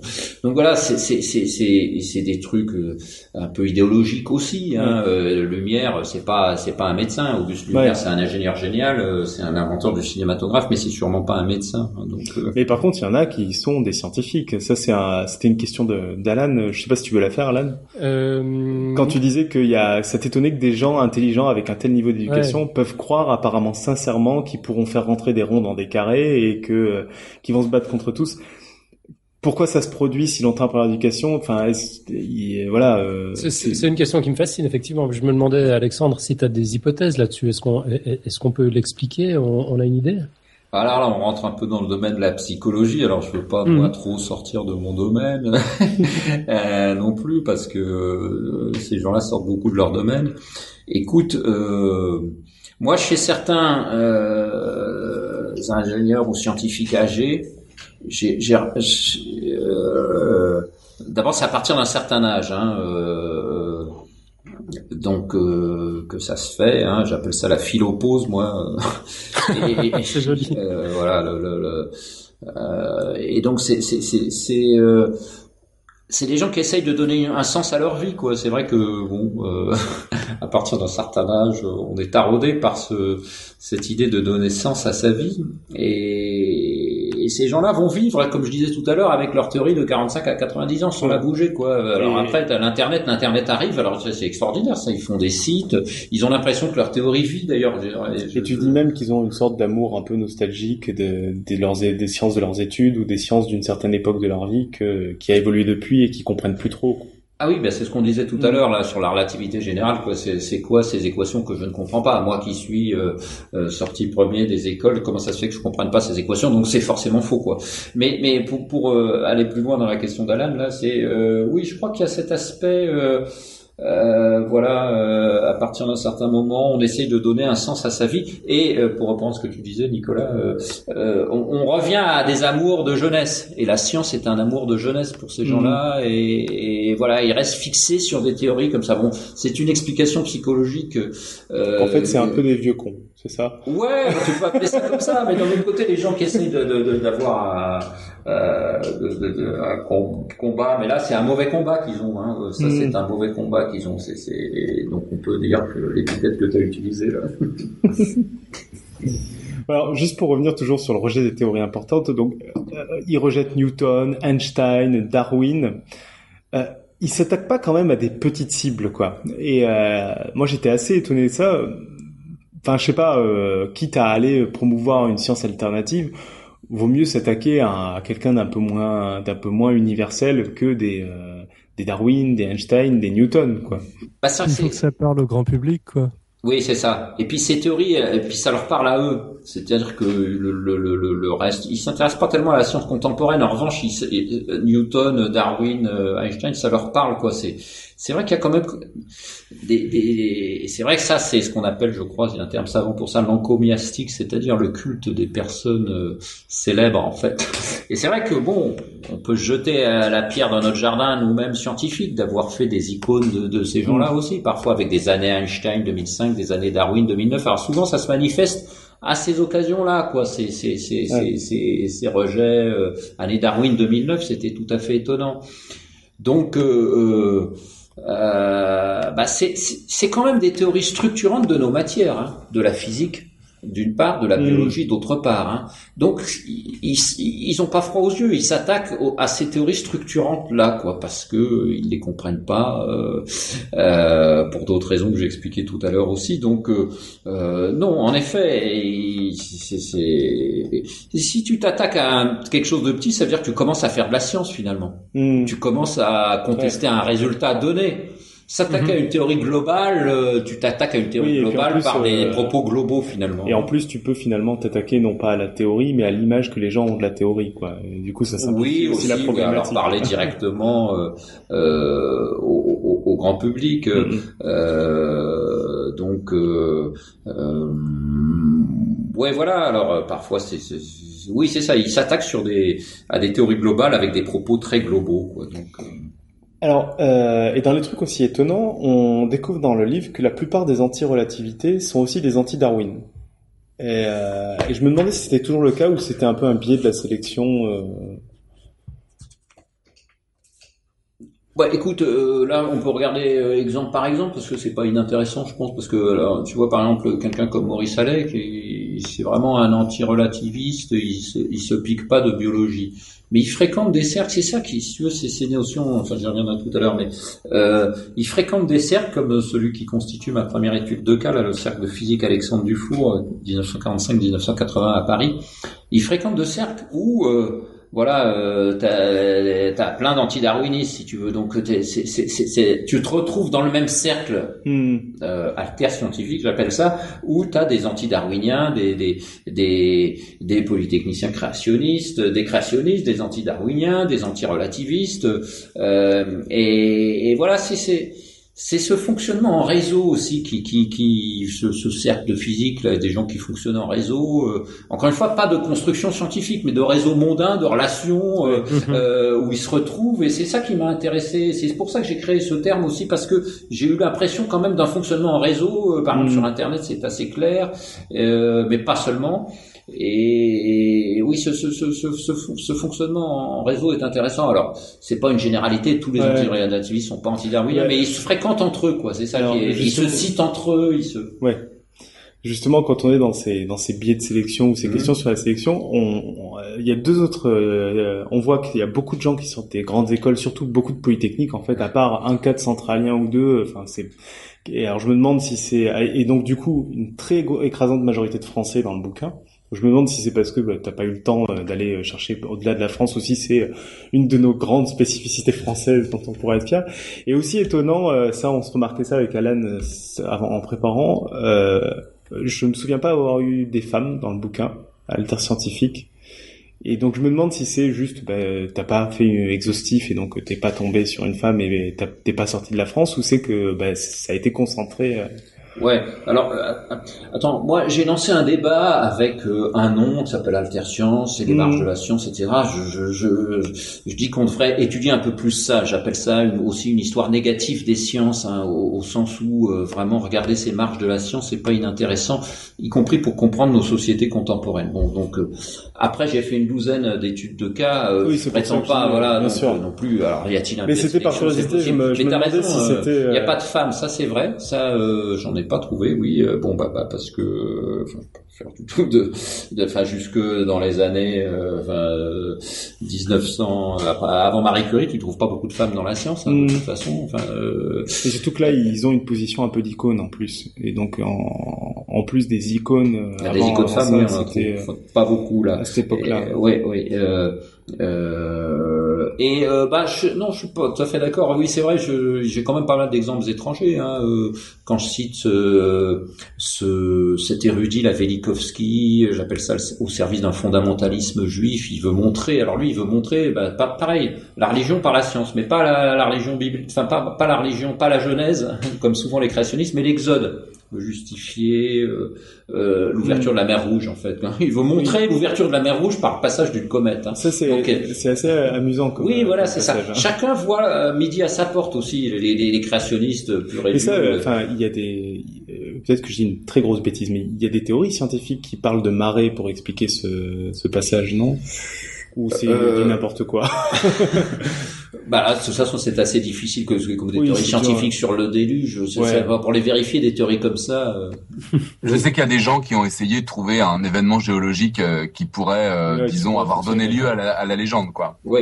Euh, bah d'ailleurs, les scientifiques jusqu'au 19e siècle, des Cuvier, ils ne raisonnaient que comme ça, d'ailleurs. Donc, encore une fois, la science s'est émancipée de ça. Donc pour pour qu'on démontre un jour qu'il y a eu déluge ou ouverture de la mer Rouge, oui. euh, va falloir quand même euh, falloir, euh, un peu ou que qu'il y ait la construction de l'arche, va falloir. Oui, voilà, c'est ça. Donc euh, avec les méthodes actuelles, oui, pardon. Pardon, non, non, si je peux encore me permettre d'interrompre. Mais j'ai l'impression qu'il y a deux trucs très très différents là dans dans ce qui est appelé alterscience. Il y a il y a des gens qui d'une certaine manière font trop confiance en la science et qui donc du coup vont sortir de domaine d'application de la science, genre je vais prouver l'existence du déluge ou de Dieu avec la science. Et puis il y a des gens qui au contraire euh, commencent à pu réussir à avoir une démarche scientifique quoi sur un sur des phénomènes qui peuvent tout à fait être l'objet de la science. ça m'a l'air très très différent quand même ces, ces deux choses-là. Enfin, dans le premier cas, il, que tu cites, euh, il s'éloigne de la démarche scientifique aussi. Enfin, je, je... Bah, d'une certaine manière, moi j'ai l'impression de voir des gens qui font trop confiance en la, en la science. Enfin, je, je, je, je pense à par exemple, euh, Gödel euh, qui, sur la fin de sa vie, euh, rédige une preuve de l'existence de Dieu ou des trucs comme ça, quoi. C'est-à-dire que c'est d'une certaine manière appliquer la science à des choses qui ah bah oui oui oui, oui sur lesquelles on peut pas les oui, oui, mais... alors que c'est très différent pour moi d'avoir des gens qui vont avoir un discours euh, démonter la relativité générale ou des choses comme ça avec des arguments qui finalement ne tiennent pas la route d'un point de vue scientifique mais qui s'intéressent à une question qui est potentiellement euh, traitable de façon scientifique quoi. J'ai l'impression qu'il y a deux choses différentes. Euh, bah, de toute façon, c'est un peu un ruban de Möbius, c'est-à-dire qu'on est toujours euh, les marges de la science, on est, on, est toujours. Euh, euh tiens, tu, me fais penser à quelque chose là quand tu cites trop confiance à la science. Bah, justement, moi, j'estime aussi que c'est une des radicalités contemporaines. On peut dire ça aussi, parce que parfois, on m'a dit que j'étais scientiste. Alors, je revendique un scientisme faible, moi, mais il y a une hypertrophie scientiste aussi. dans les gens qui sont anti-réchauffement climatique, c'est une hypertrophie scientiste. Ils veulent euh, le mouvement de Lyndon LaRouche, il, il veut euh, euh, il, il, il, veut nier complètement le réchauffement climatique parce que rien ne doit s'opposer à l'expansion de l'humanité. Hein. Euh, euh T'as des scientifiques aussi qui veulent envoyer des particules soufrées euh, euh dans l'atmosphère pour réfléchir les rayons du soleil. Pour bon, je trouve ça va loin, ce qu'on appelle la géo-ingénierie climatique. Quoi. Enfin, ça va très loin dans l'utilisation de la science. Quoi. Donc il y a une hypertrophie scientiste aussi que je dénonce dans mon bouquin, et ça fait partie des radicalités contemporaines aussi, ne serait-ce que par l'animosité que ça, ça déchaîne en retour. Ça, c'est un exemple contemporain extrêmement intéressant, le réchauffement climatique, oui. parce que c'est vrai que au niveau du grand public, c'est pas du tout euh, accepté, enfin, c'est partagé. Là où au niveau scientifique, il n'y a pas, y a pas de discussion. Ouais, voilà, c'est ça. Et ça rebat les cartes en ce sens que, euh, oui, c'est c'est des mouvements qui sont trop scientifiques, qui se retrouvent qui se retrouvent alter scientifique. C'est pour reprendre ce que Robin disait là. C'est-à-dire qu'il faut pas avoir trop confiance en la science aussi. C'est ça que je dénonce. C'est ça que j'appelle le ruban de Möbius aussi, parce que tu as à la fois une dénonciation bête et stupide ou totalement idéologique de la science, et une confiance aveugle et se servir de la science pour ses propres pour ses propres idéologies. Chez Larouche, chez Cheminade, c'est des idéologies euh, profondément euh, anti-britannique, euh, euh, complot britannique mondial aussi, et très pro-allemande. Enfin, c'est, j'explique ces idéologies-là, violemment anti-écologistes. Hein, donc voilà, attention à l'hypertrophie scientiste aussi. Donc c'est plus, si tu veux, Robin, là, c'est plus les, le process alter scientifique qui finalement m'a intéressé. C'est comment soit en allant dans une direction, soit dans l'autre, euh, on en arrive à, à, à, mettre la science à sa propre sauce euh, idéologique. Quoi, c'est ça qui, qui finalement m'interpelle sur nos, nos, sociétés contemporaines. Quoi, donc, euh, euh mais t'as raison, ça peut être des démarches différentes, mais à la base, c'est quand même mettre la science dans sa propre euh, idéologie, euh, que ce soit totalement anti-science comme des, des, idéologies radicales actuelles, que ce soit totalement hyper scientiste comme je viens de dire, qui, qui, qui, est aussi quelque chose qui va pas dans l'autre sens, le balancier. Euh, enfin, voilà. Donc c'est c'est ce process-là qui, qui, qui m'intrigue beaucoup. Moi. Alors, euh, pour finir, moi, il y a un sujet où euh, ça a été un peu ma découverte sur ce monde-là. C'est euh, bon, concrètement, on a bien compris qu'ils avaient leurs petites théories, ils avaient des fois leur cercle et compagnie, mais il y a un côté un peu euh, folklore, quoi, un peu clownesque, où on se dit bon, bah, ils font leur truc dans leur coin, c'est limite rigolo, c'est intéressant pour connaître mieux la science, mais on se rend compte au bout d'un moment que ça peut avoir des conséquences très négatives. Et moi, c'est un peu ça que j'ai découvert. Bon, on avait déjà vu Lysenko dans un épisode de podcast science où là, ça a été euh, quasiment du recul de la science pendant des années. Il y a un autre exemple où tu dis que euh, Saint-Simon et Lecomte serait peut-être une conséquence de d'un décrochage de la physique en France euh, dans ces années-là. Enfin, du coup, euh, ce qu'on comprend, c'est qu'il faut pas juste euh, les étudier, il faut même essayer de les combattre en fait. Que ça peut être négatif, c'est pas juste un folklore. Ah oui, oui, mais bien sûr. Alors attends, il y a des, des, conséquences dramatiques, il en existe, parce que le lysinkisme, quand même, euh, as, euh, il y a Vavilov, euh, qui est quand même, qui était le grand biologiste soviétique. Vavilov, il meurt dans sa cellule, euh, j'ai plus la date exacte, 41 ou 42, mais enfin, parce qu'il s'était opposé à Lysenko. C'était le grand biologiste soviétique. Il, était membre du parti, et il était, il, s'est opposé à Lysenko. il est mort en prison. Hein, enfin, attention. Hein, mm. Donc, c'est des choses, les opposés propositions scientifiques allaient jusqu'à euh, jusqu'à assez loin. Hein. donc Là, ce que je dis sur euh, Auguste Comte et Saint-Simon, oui, c'est vrai qu'il y a eu, euh, ben ça c'est un peu le début de l'hypertrophie scientifique, c'est-à-dire euh, Saint-Simon prenait un gouvernement des savants, et, et, et, puis Auguste Comte, lui, alors c'était le positivisme de la Troisième République, c'est-à-dire uniquement des, des, les faits et pas de théorie. Et, et les physiciens français, fin du 19e siècle, c'était très bon dans les faits, c'était une école d'optique, par exemple, à la théorie de Fresnel, tiens, les, les, les, les, les très grands noms Fizeau, Mascar, etc. Et, aucune ouverture sur la notion de théorie scientifique, quoi. Donc, euh, et, c'est normal. Après, la, théorie de l'électromagnétisme, elle va se développer en Angleterre avec Maxwell en 1865, la théorie cinétique des gaz avec Boltzmann euh, en Autriche, euh, Allemagne, monde germanique en 1880 et quelques, la théorie de la relativité et celle de la mécanique quantique en 1905. Et, en Allemagne, quoi. Et donc en France, rien.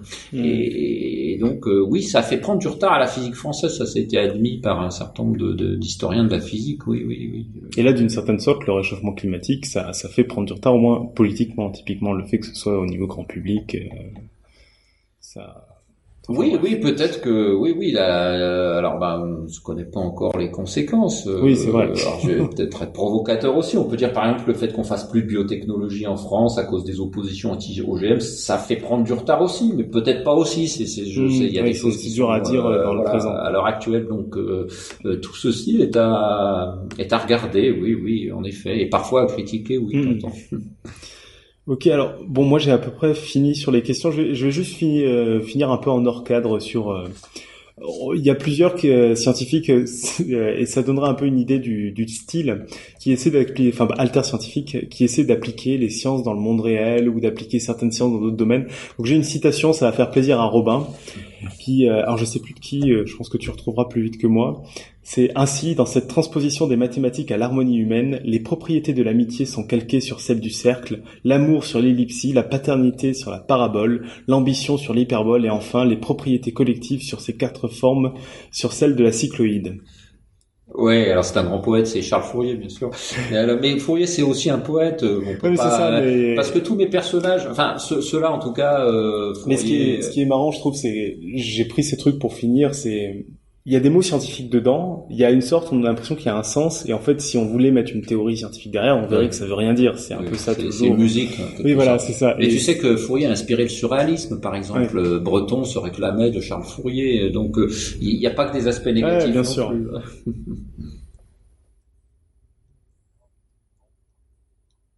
Hmm. Et ça m'a fait penser à, et Robin, ça, ça a fait penser aussi au bouquin Flatland, qui se passe sur un monde plat. Euh, que j'invite tous nos auditeurs à lire. Euh, j'en ai fini pour mes questions. Je crois qu'on a quelques questions d'auditeurs. Euh, absolument. Bon, on a un commentaire d'abord d'Axon qui nous dit Je ne vois pas en quoi la géo-ingénierie est une hypertrophie scientiste.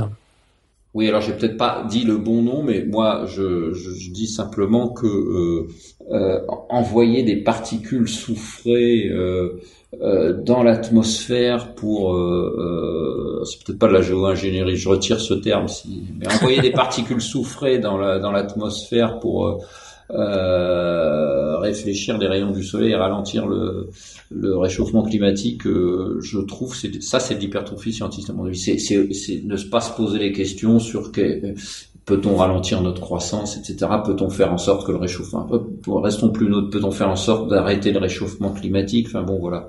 Hmm. C'est c'est toujours plus de science, euh, pas forcément. De technologie plutôt. De technologie, oui, oui. Oui, oui, enfin, envoyer des particules de souffle dans l'atmosphère, il faut, faut, falloir euh, quand même. Non, par contre, on peut, on peut dire que c'est jouer à l'apprenti sorcier, mais je veux dire c'est un truc technique, c'est pas c'est pas plus de science. Euh, là là où c'est plus de science, c'est se dire qu'on va réussir à le gérer quoi. Mais euh... ouais oui oui oui oui ouais c'est pas mm. facile de faire la distinguo entre science et technique dans des cas comme ça. Mais alors je sais pas ce que Axon pense, mais moi je pense que envoyer ou ce que on peut voir le débat là, mais euh, envoyer des particules dans l'atmosphère là, ça, ça, ça devient des solutions qui qui empêche de se poser les vraies questions quand même hein, mm. sur le réchauffement climatique. Ok, bah là, la question est lancée, on verra si Axon a quelque chose à répondre. Euh, sinon rapidement, on a Erebus qui nous disait, alors c'était plutôt en début de, de, de présentation, euh, très intéressant, qu'en est-il de Nikola Tesla? Ah. considéré comme un alter scientifique malgré ses qualités? Ah, bah alors Tesla, c'est un très beau cas parce que je l'étudie, j'y consacre une partie de mon chapitre sur Vallée. Alors Tesla, c'est un, c'est un, ingénieur génial. moi, j'ai beaucoup d'admiration pour un certain nombre de mes personnages, pas tous. Hein. Mais Tesla. Ah, c'est euh, marrant ça parce que ça se ressent pas spécialement dans, dans le bouquin. Euh, par exemple, Fourier, euh, c'est un gars, c'est un poète aussi. C'est. Ouais, mais on, a. Non parce que je, non parce que je connais l'autre partie de leur œuvre que je. Disons que moi j'avais, j'avais l'impression en lisant le livre, c'était même ça a failli être de mes questions. Je me disais mais en fait tu les aimes pas. Bah, on aime toujours ces objets d'étude, ouais, on finit par s'y attacher. Alors Tesla, ouais, c'est une très bonne question ça. Tesla, c'est un type génial. Euh, euh, il invente le, le, courant alternatif. En radio, c'est pas assez, assez contesté entre Marconi, Tesla, euh, voilà. Et à partir d'un moment, à partir des années 20, euh, Tesla il meurt assez vieux. En 43, on a fêté le 70e anniversaire. En janvier 43, il meurt. Euh, et Tesla, à partir des années 20, il est plus sur le devant de la scène aux États-Unis. C'est des gens comme Einstein, justement, qui fait un voyage, etc. Et, et c'est plus des c'est Einstein c'est un théoricien. Tesla c'est un ingénieur génial. Mais un ingénieur euh, qui va loin dans le qui révolutionne l'ingénierie hein. le croix alternatif c'est pas n'importe quoi. Et Tesla je dirais dans une seconde partie de sa vie il se met un peu à, à, à délirer. Il donne des interviews euh, la relativité c'est n'importe quoi. Euh, d'ailleurs c'est mon compatriote Boscovitch alors c'est quelqu'un du 18e siècle. Chacun trouve midi à sa porte pour les, les, les en France on va vous dire que les politiciens vous diront que c'est carré. Tesla, il va vous dire que c'est Boscovich qui l'a inventé avant, bien qu'elle soit fausse. c'est assez compliqué à suivre. Hein. Euh, et, Tesla, il, il, fait, enfin voilà, il, donne des interviews à droite à gauche. Enfin, il perd les pédales à partir des, années 20. Euh, c'était une personnalité très ombrageuse. Et plus intéressant encore, la façon dont le mythe Tesla est et, et, récupéré aussi par des, des sites alors qui disent euh, ah bah voilà c'est la théorie du complot. Tesla lui il avait trouvé euh, l'énergie euh, cosmique universelle. Bon ce qui est je, ne vois pas je sais pas où est l'énergie noire ni la matière noire mais alors l'énergie cosmique universelle je ne sais même pas ce que ce qu'ils entendent par là quoi. Donc mhm. voilà. Et il s'appuie sur Tesla pour ça quoi. Donc parce que Tesla avait fait quelques élucubrations là-dessus à la fin de sa vie. Donc euh, oui, ben voilà, Tesla c'est un personnage euh, génial dans la première partie de sa vie, ambigu dans la deuxième partie de sa vie, oui. D'accord, donc il, il, a été rattrapé par sa philopose, c'est ça voilà.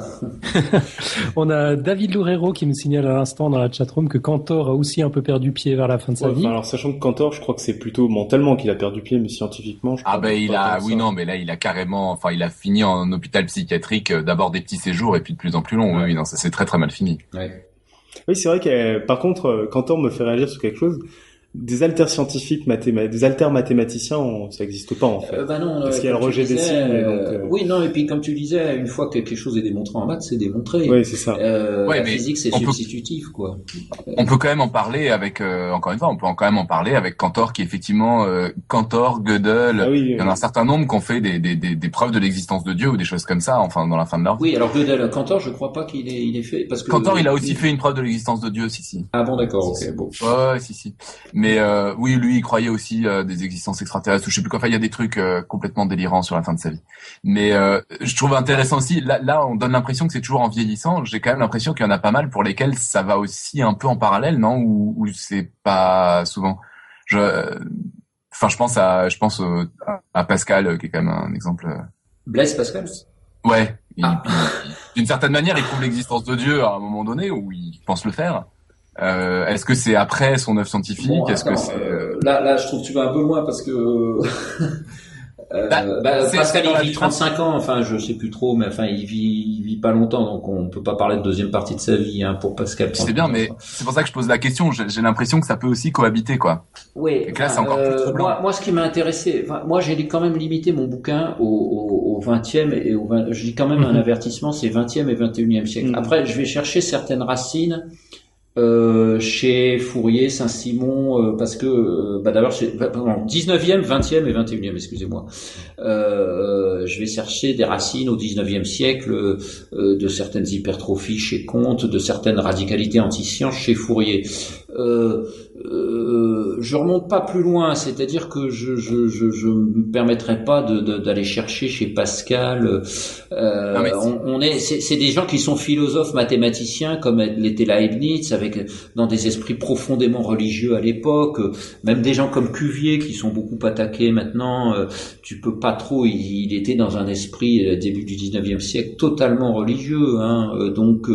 Euh, c'est quand la science a commencé à s'émanciper, c'est vraiment le 19e siècle où la science s'émancipe de la religion, et on peut à ce moment-là voir quelques apparitions de l'alterscience contre ces théories scientifiques structurantes que sont Einstein, euh, Darwin, etc., euh, qui sont des théories structurantes de cette émancipation finalement aussi, hein, euh, parce que la physique d'Einstein, elle nous a expliqué certaines origines de l'univers aussi, comme Darwin, la, la, biologie, de la théorie de Darwin nous a expliqué euh, certaines origines de l'homme. Mm-hmm. Et, et, voilà, je, je comparerai pas avec, je, non, là je te suis pas, excuse-moi, sur Pascal parce que je trouve que c'est l'exemple qui m'est venu euh, à la fois batteux et à la fois ce qui m'intéressait c'était euh, est-ce qu'il y en a aussi euh, est-ce que c'est forcément une maladie de vieux disons pour résumer ou est-ce qu'il y en a aussi où ça peut cohabiter quoi? Parce que j'ai l'impression que c'est pas parce qu'on est scientifique qu'on est scientifique?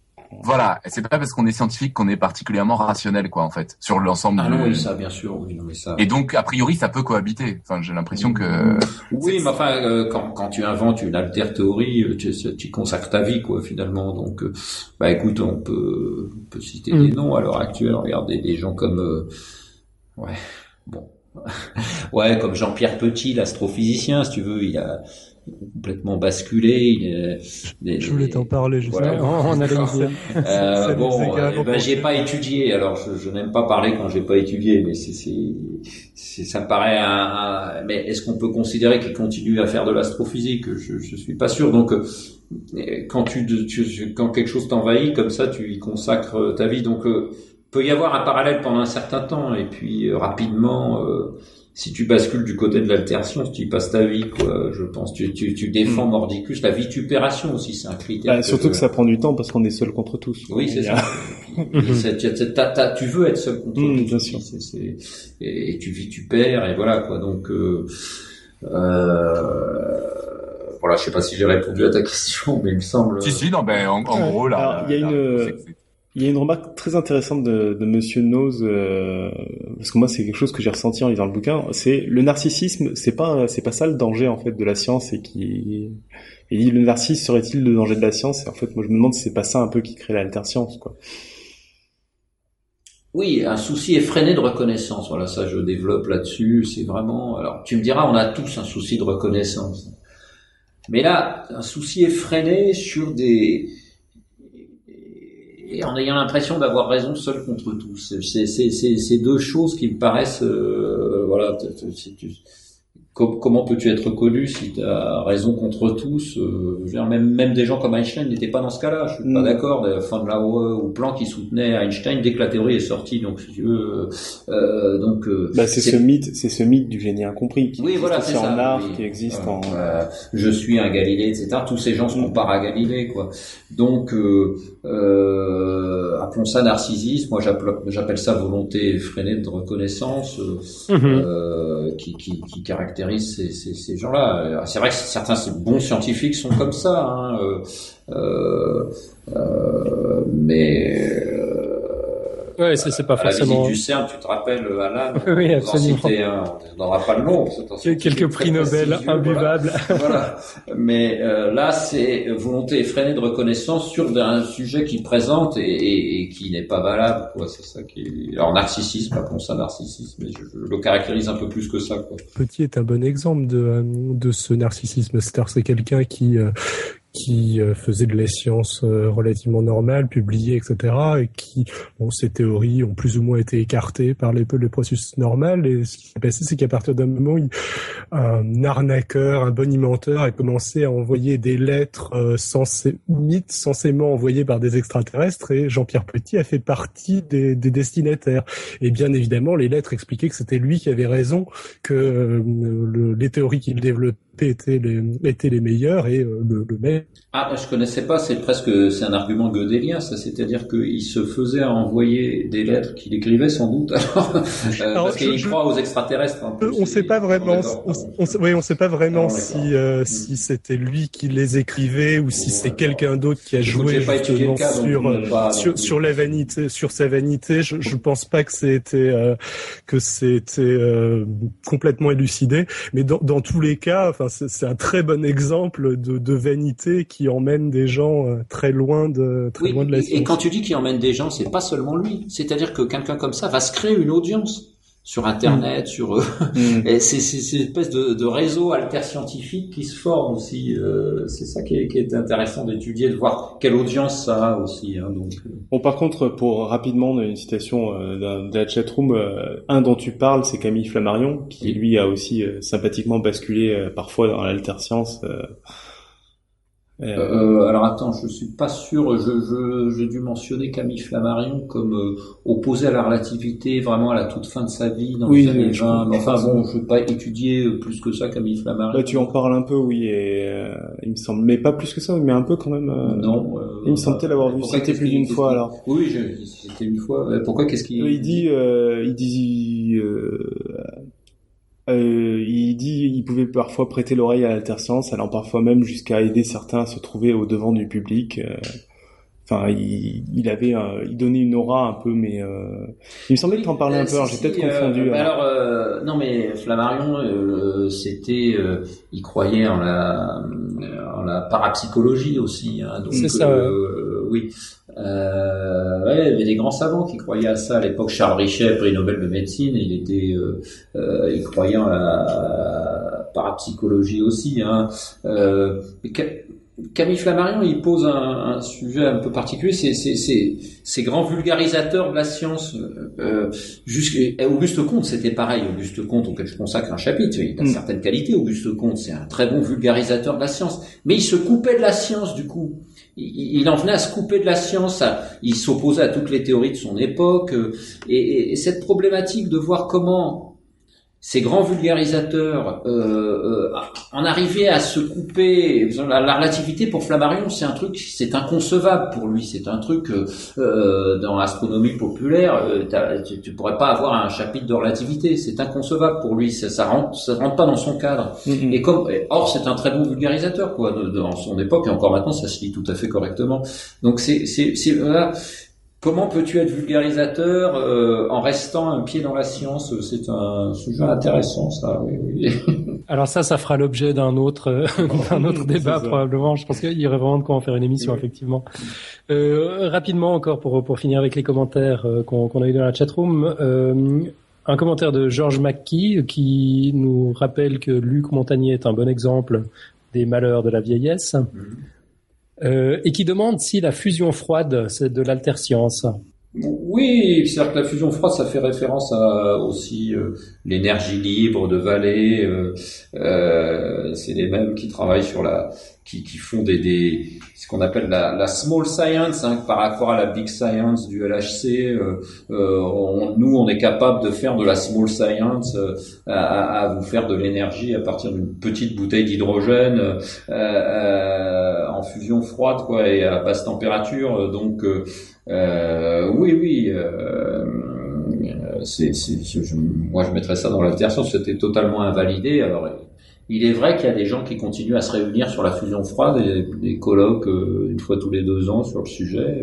Mm Tu peux pas éviter que 99% des scientifiques pensent quelque chose et que 1% continue à penser autre chose. Mais bah, c'est limite ça en fait, parce que ça permet aussi éventuellement de faire naître les nouvelles choses. Hein. Ouais. Euh, David nous précise encore qu'avec la fusion froide, il y a beaucoup d'autodidactes. Ouais, ah oui, oui, oui, puisque c'est un truc que tu peux faire chez toi avec euh, euh, avec Benzel, Et là après, caricature, on, mais... on aurait plein d'exemples. Hein. Il y a les histoires de moteurs magnétiques ou des choses comme ça, enfin où euh, il y a il y a plein de choses où on, pourrait en citer plein des. Bah, tu, tu en parles même, je crois, un tout petit peu des euh, des, enfin, des, des bidouilleurs qui qui font des théories. Quoi. Oui, oui. Alors, ce qui est marrant, c'est que le, le euh, le secrétaire général de l'ONU, Kofi Annan, il va rendre visite à, à un laboratoire qui n'a de laboratoire que le euh, qui fait euh, de l'énergie libre et de la fusion froide. Quoi. Et c'est, la façon dont ces gens ont accès aux politiques aussi au plus haut niveau qui, qui m'étonne toujours. Ça, c'est un truc qui arrive. Et ces gens qui ont le bras long et qui. puis il y a, y, a, y a, une forte inculture des politiques sur qu'est-ce que c'est que la science exactement aussi, qu'est-ce que mm. c'est que les résultats de la science, quel, quel est l'état de la science à l'heure actuelle et que c'est pas parce que tu mets euh, deux bouteilles d'hydrogène euh, euh, dans un truc qui s'appelle un labo que ça va révolutionner l'approvisionnement énergétique mondial quoi. Donc même a priori plutôt pas quoi même. Mm-hmm. Et pourtant ils sont ils reçoivent des sommités quoi. Donc c'est Ok, euh, rapidement une toute dernière question de David. Essaye d'être court sur la question David, et puis Alexandre peut-être court sur la réponse aussi. Ouais. En quelques mots et très rapidement, il y a peut-être même pas forcément de, de réponse.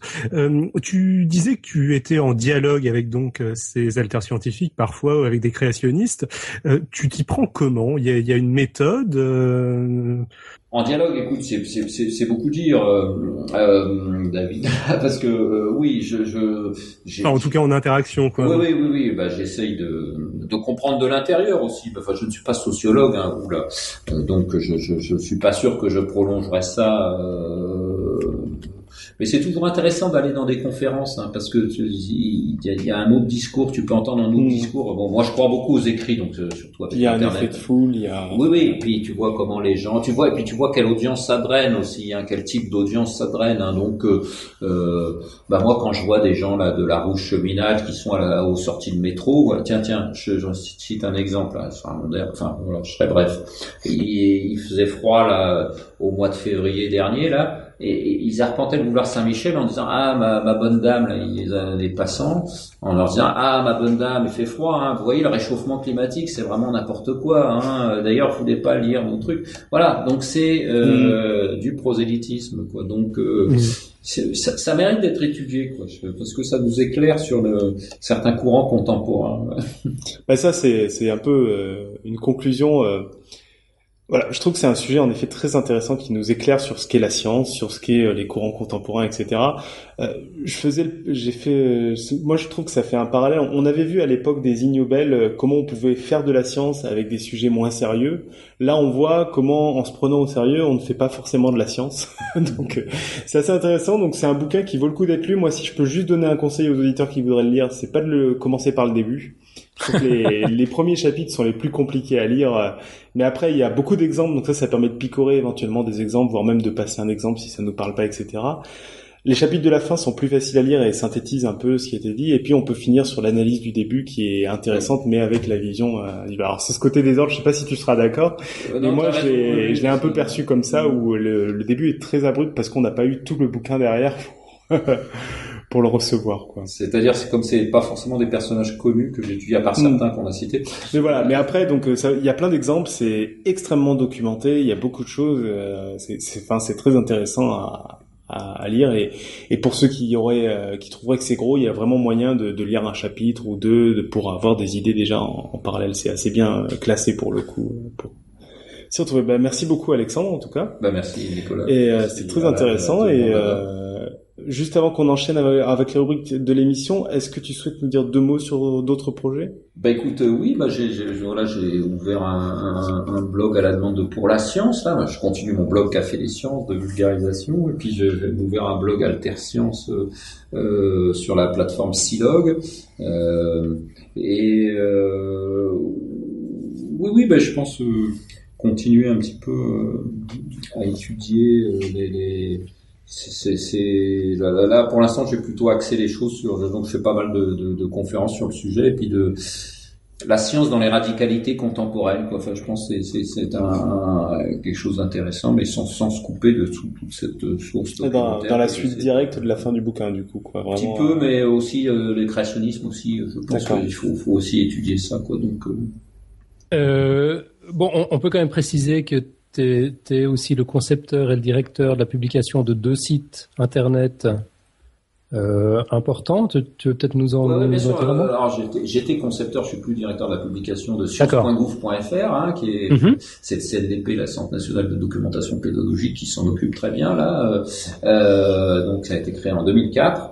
Euh, et puis je, j'ai créé, là je suis directeur de la publication, éditeur en chef de euh, bibnum.education.fr. Je suis seul avec un webmaster. bibnum.education.fr, qui est une bibliothèque numérique d'histoire des sciences où on, prend des textes scientifiques, euh, tout ce qu'il y a de plus scientifique, euh, analysés par des euh, scientifiques contemporains qui remettent en perspective par rapport à, la connaissance scientifique actuelle. Et donc, bah, en fait, notre le cinquième, tiens, euh, premier ou 2 octobre, cinquième anniversaire du site euh, qu'on a ouvert euh, avec 10 textes il y a 5 ans et, et il y en a 120 maintenant, c'est-à-dire on a fait deux textes par mois en gros. Donc, voilà. Ah, bah, fé- félicitations. Je- juste qu'on comprenne bien le principe, donc ce sont des, des textes de- d'anciens textes de Oui, référence scientifiques, euh, ça on parlait tout à l'heure de Blaise Pascal. Bon, bah, sur Mhm. son texte sur la, la, la Pascaline, hein, euh, la machine à calculer, Ouais. euh, bon, bah, commenté par un scientifique contemporain, collectionneur de machines à calculer d'ailleurs, euh, qui explique comment elle fonctionne, comment elle marche, qui explique aussi que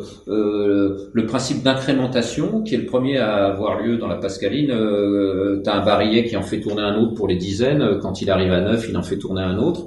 Et ben, c'est un truc qui a été longtemps en, en utilisation. euh, dans nos compteurs kilométriques de voitures. Bon, maintenant c'est électronique, mais encore il y a, il y a- peu de temps, c'était des, des à barillet comme ça. Donc, euh, Dans les voilà, flippers euh, aussi. Pardon. Dans les flippers aussi. Ouais, J'ai connu voilà, ça dans ouais, un ouais, flipper. tout à fait. Donc, euh, pour citer un autre exemple, bah, les, les, les, les phares de Fresnel, euh, l'optique de Fresnel, euh, euh, les phares euh, à lentilles, bah, ça a été aussi dans les, les phares de voiture. Donc, on, on explique comme ça, on prend un texte d'un scientifique, euh, genre Fresnel, genre Pascal, genre Poincaré, genre euh, mais pas que des Français, euh, genre Darwin, euh, euh, et on explique quelle influence il a eu sur la. Ce texte-là, hein, vraiment, on essaye de partir d'un texte en le citant beaucoup et en, en, montrant quelle influence ça a sur la connaissance scientifique contemporaine. Quoi. C'est mieux, Mhm. mieux faire le lien avec l'histoire, une histoire des sciences mise en perspective par rapport à la culture scientifique contemporaine.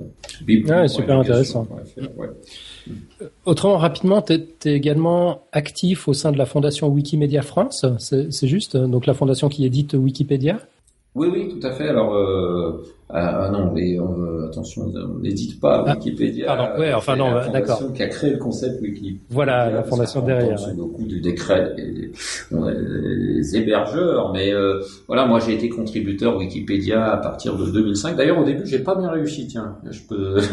Il y avait des trucs euh, euh, relati- anti-relativité complètement stupides hein, à la fiche relativité. Au début, je me suis heurté euh, à des, je sais pas à qui d'ailleurs. Et euh, ça, c'était fin 2005, mes premières contributions. Puis trois mois plus tard, j'y suis retourné euh, et elles sont passées, mes modifications. Donc, je sais pas, le, le gars n'était plus. Puis à partir de ce moment-là, je me suis mis à beaucoup, beaucoup contribuer à Wikipédia, euh, au point d'être euh, membre de leur association, la Wikimedia France. Euh, il existe une Wikimedia suisse aussi, hein. Mhm. Et, et- être administrateur de cette association. Et puis euh, moi, je travaille sur le numérique par ailleurs, donc je défends des, des, des, des- des sujets comme l'iconographie un peu plus libre, euh, rendre un peu plus libre l'iconographie publique. Tu vois les images de, Mhm. de- du CNES. euh, c'est pas normal qu'on ait que des images de la NASA. Il devrait y avoir des images du CNES. euh. Enfin, voilà, donc je, suis, je, je, je milite pour un certain nombre de choses au sein de l'association Wikimedia France. Et en, en parlant de se heurter à des choses sur Wikipédia, faudrait que tu fasses passer un mot pour nous, qu'ils autorisent la création de pages pour les podcasts. Parce que pour l'instant, Wikipédia France, c'est interdit pour un podcast de créer une page juste parce que c'est un podcast. Alors, ce- sauf si on l'a créé sur euh, sur la version anglophone de Wikipédia Ah bon et qu'on l'a traduit. Dans ce dans ce cas, c'est accepté. Ouais. Enfin, c'est bizarre. Le, Ou la alors si on a deux bouquins qui un- parlent de nous en sujet principal, c'est ça? Voilà. Bon, on peut aussi demander à Alexandre d'écrire deux bouquins sur Podcast Science. Voilà. Je pense que les podcast science aura à, à, acquiert petit, petit à petit de la notoriété. Je pense qu'il y aura une fiche Wikipédia. ouais. oui, ça devrait arriver, mais, on- mais pour l'instant, on se les fait refuser. hein. Ouais, moi j'ai eu un échange avec euh, euh, avec les avec les Cerbères qui qui gardent Wikipédia France. La, la, la politique est pas du tout la même que pour la version anglo-saxonne. D'ailleurs, je, je m'interroge sur le côté universel euh, de, de de Wikipédia avec ce genre de politique. Je sais pas si si c'est possible quoi. Ouais, écoute, euh, là, ça nous rentrera Ouais, peut-être peu- Ouais, ouais, ouais, non, Euh, ça- ça serait raison, il y a des politiques différentes. C'est aussi ce qui fait le charme du truc. Bon, le, Hmm. euh, voilà. Et, et puis on peut, euh, heureusement, Podcast Science peut vivre sans Wikipédia Oui, aussi. c'est ça, donc- bien sûr. Ah, absolument. Euh, bon, on va, on va peut-être enchaîner. Euh, Pour te retrouver sur le web ou ailleurs, euh, pour te contacter, donc il y a ton site internet, moati.net, euh, Ouais. avec 2T, MOA, 2TI, euh, point .net, matéphysique.net, donc avec un tiret entre les mots. Ouais, c'est ça. Ouais. Euh, donc, euh, indispensable. Bibnom dont on a parlé, et puis ton Twitter, Alexandre Moiti, euh, tout accroché. Voilà, c'est ça. Au- Autre endroit où... Non, bah écoute, tu as tout dit. Euh, Moiti.net, c'est mon truc académique avec toute la liste de mes articles, là, ceux qui veulent vraiment plonger dans des, des articles. Et puis, euh, euh, ma- hum, et puis, bah, le blog Silog que je viens de dire, Alterscience. Oui, et puis, euh, Silog, ouais, donc. Euh, bah, matéphysique.net, c'est avec des tirets ou indispensable.net, hein, donc c'est plus simple Et puis, euh, donc, le livre Alterscience, euh, Voilà. chez Odile Jacob. Parfait. Bah, euh, me- merci encore, Alexandre. Merci à tous. C'était c'était super instructif. Et puis bah tu, tu restes avec nous. Enfin de toute façon on n'a pas le choix. C'est toi qui héberge Nico Tup là ce soir. Mais tu, tu restes avec nous pour le reste de l'émission et puis euh, tu, tu interviens quand tu veux. Ouais. On va passer au, au one minute pitch. Robin?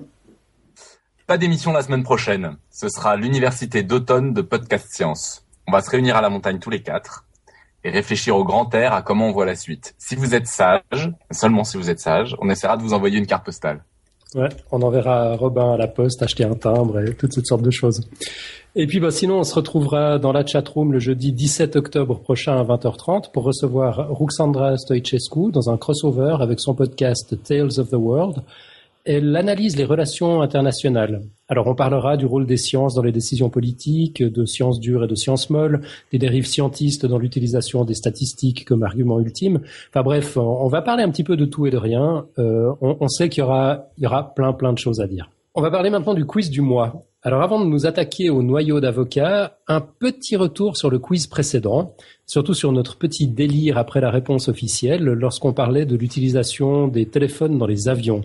Alors c'est un message de, Pierre Kerner euh, qu'on qu'on a reçu aujourd'hui par Twitter qui nous signale un article de Boeing Boeing, Boeing, Boeing pardon, indiquant que les compagnies américaines assouplissent complètement leur politique quant à l'utilisation d'appareils électroniques à bord des avions durant le décollage et l'atterrissage.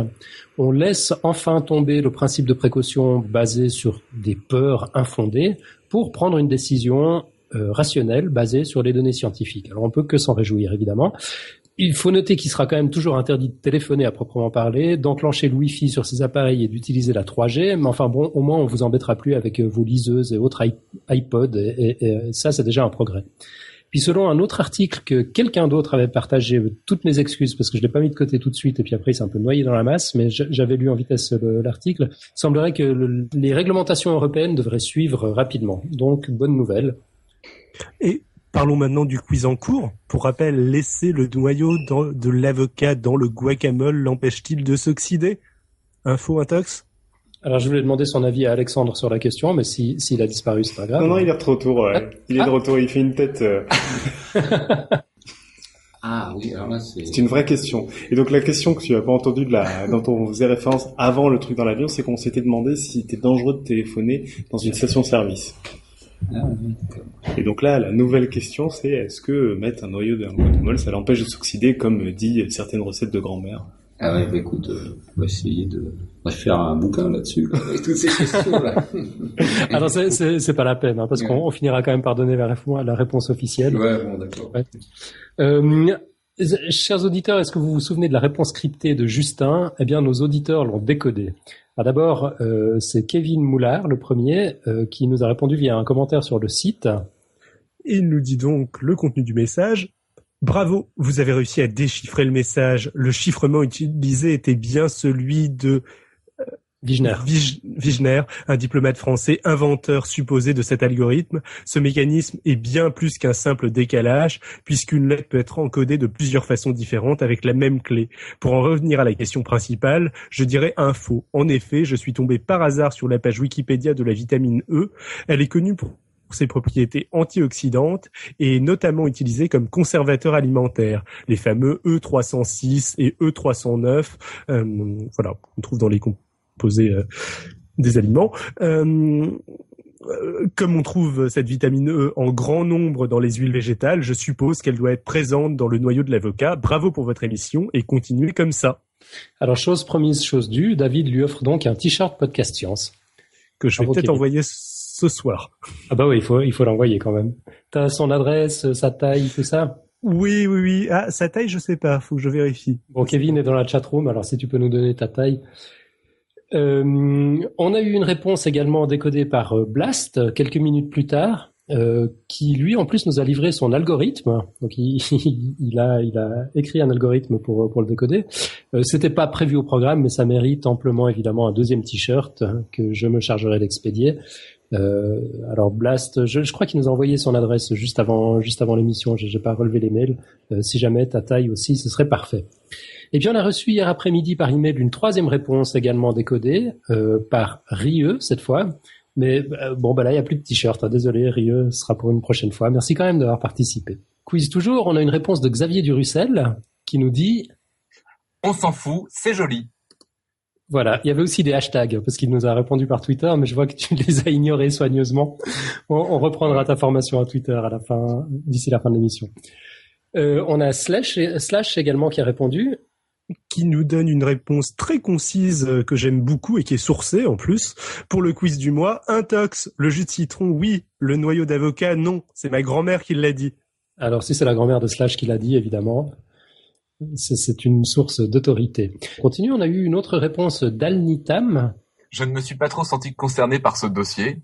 Donc il parlait, il a répondu euh, sur la, la page du dossier Hacker PhD, euh, le, le, le fameux épisode sur l'open science.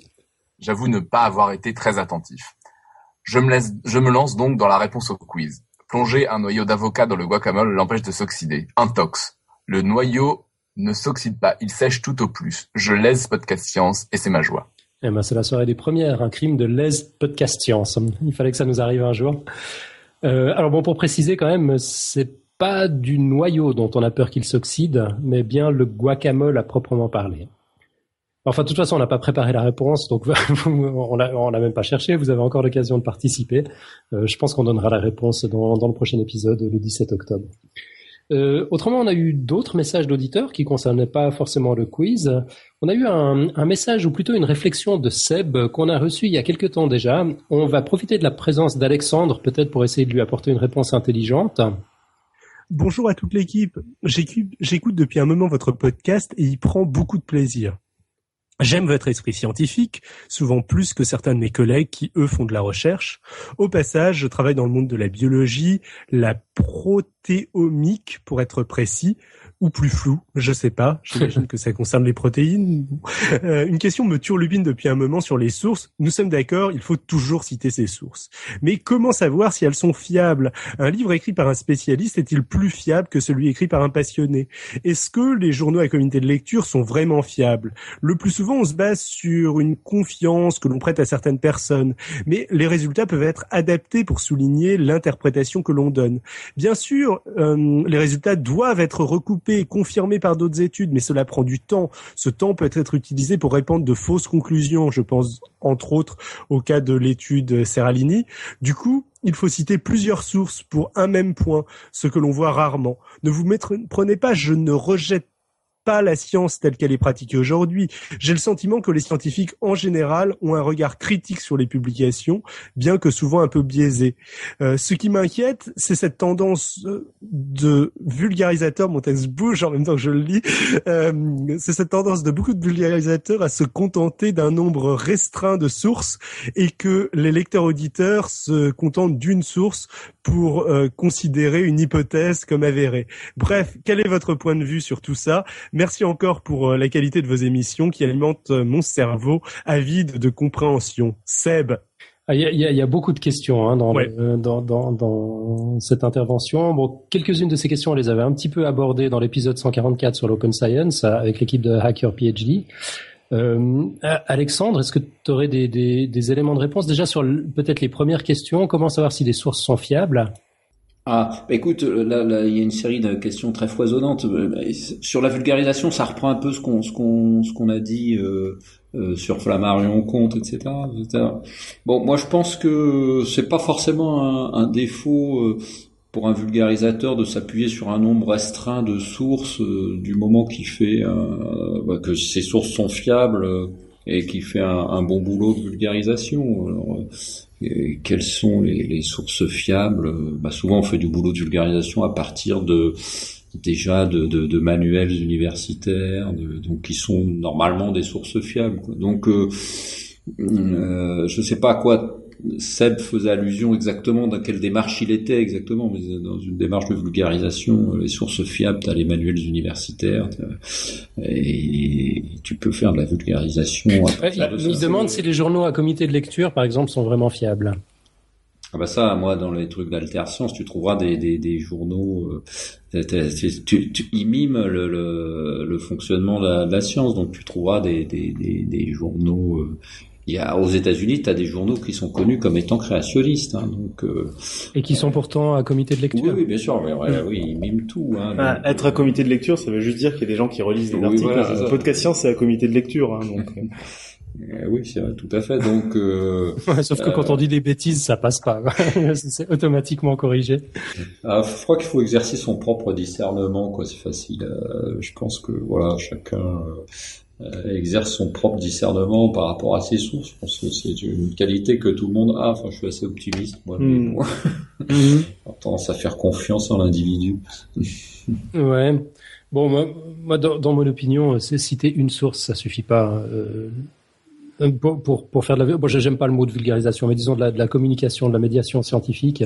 Euh, nous, on se refuse, par exemple, sur, sur Podcast Science, après avoir fait quelques bêtises au début, euh, c'était nos erreurs de jeunesse, euh, à diffuser des news scientifiques à peine sorties. Je pense qu'il faut laisser un petit peu de temps au temps, il faut laisser le temps aux, aux, aux études d'être d'être validées par d'autres études.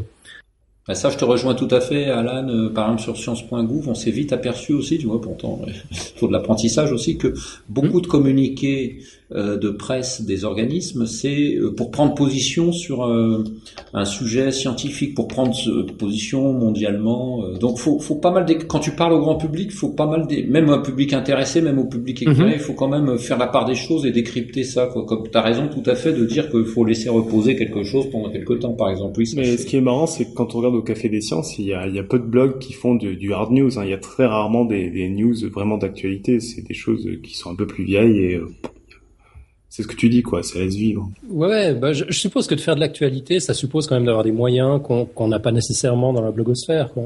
Pour pouvoir vérifier ses, ses sources à, à, à, chaud, comme ça, ça demande de faire pas mal ouais, mais même, euh, j'ai pris le café des sciences, mais quand tu lis pour la science, pour la science, fait très rarement une couverture sur une actu euh, euh, hyper chaude. Hein ils ont fait le boson de Higgs quoi. Mais euh, bon après ils font des thématiques mais ils font pas de l'actu ils font pas du hard news hein, t'as pas euh, si tu commences à vouloir faire de la en plus le problème c'est que tu vas avoir besoin d'actualité à chaque numéro si tu fais un truc régulier. Et il n'y a pas de nouveauté à chaque numéro. Donc euh, ça fausse aussi le truc quoi. Ça oblige à en créer quoi. Mm-hmm. oui c'est vrai c'est un autre rythme aussi de de, de, de production bien sûr. Ok. Euh, on enchaîne avec euh, les autres messages reçus cette semaine. On a reçu un message euh, audio euh, de, Belgique d'abord. Je, vous le fais écouter.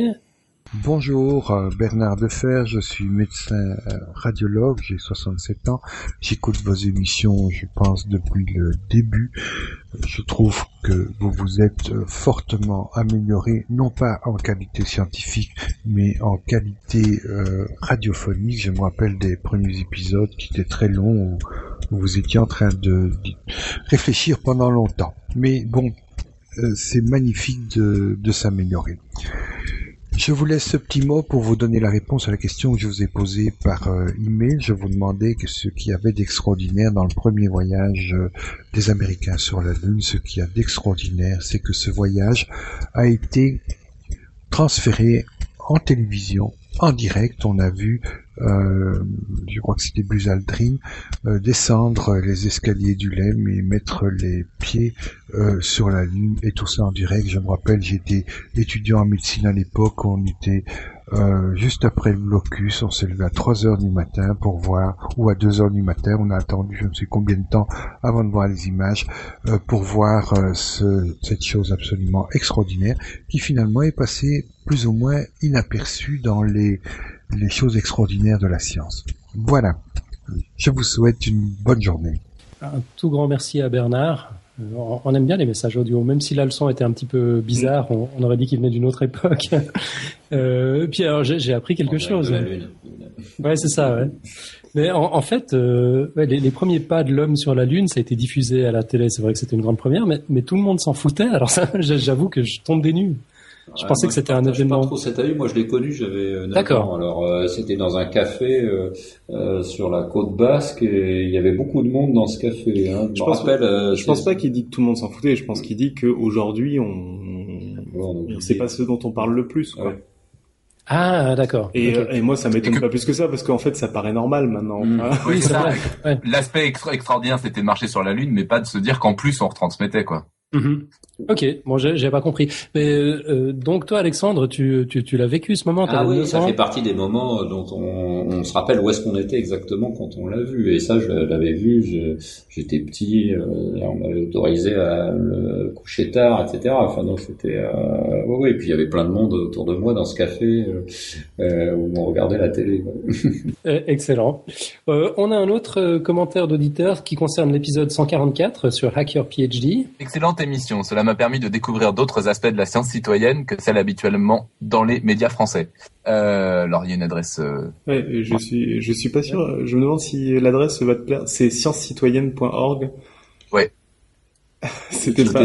Oui, c'est. Non, non, mais sur la science citoyenne, ça mériterait un vrai débat parce que tu as la science participative.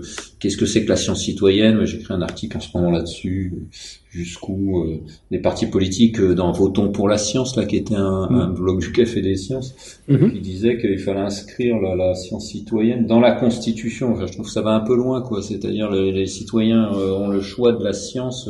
Tu mets ça dans la Constitution. Je trouve toujours excessif quand on va jusqu'à des, des, des, des, choses pareilles. Donc ça, ça, ça, se discute cette notion de science citoyenne. Hein. Ça, ça, dépend comment elle est appliquée en fait. Hein. Donc tout est question de pratique. Pour finir donc le commentaire j'ai oublié de dire, c'est Guillaume de la mairie. Euh, il dit donc c'est très différent de la façon de présenter habituellement dans les médias français, très différente dans son de les euh, sciences citoyennes, qui est très différente dans son fonctionnement, très politisée, très suspicieuse, voire anti-science.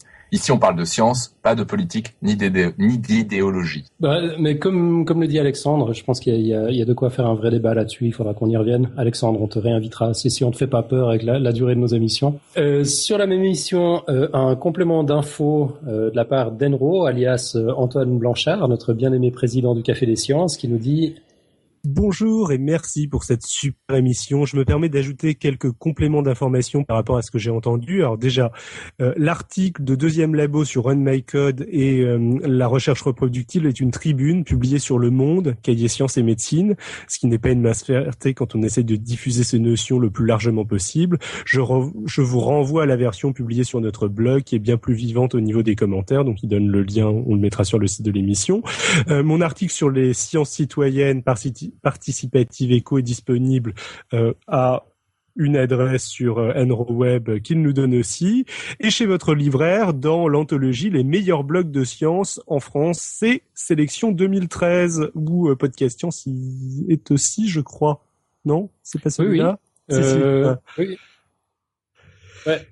Euh, le projet Polymath, euh, dit-il aussi, n'a pas qu'une seule démonstration avec son actif. Sur les huit problèmes soumis à ce jour, cinq ont été résolus. Et pour le dernier, c'était il y a seulement, euh, c'était il y a seulement une semaine. Et il nous donne quelques liens euh, qu'on mettra sur le site de l'émission. Là, c'est mea culpa. J'étais persuadé qu'ils en avaient résolu qu'un en fait, mais je sais pas si tu connais Polymath. Euh, Alexandre Non, c'est euh, c'est un peu un Wikipédia des maths. C'est des plusieurs mathématiciens qui résolvent ensemble un problème mathématique en avançant étape par étape sur une, où ils peuvent revenir en arrière. Enfin, ah c'est des maths collaboratives.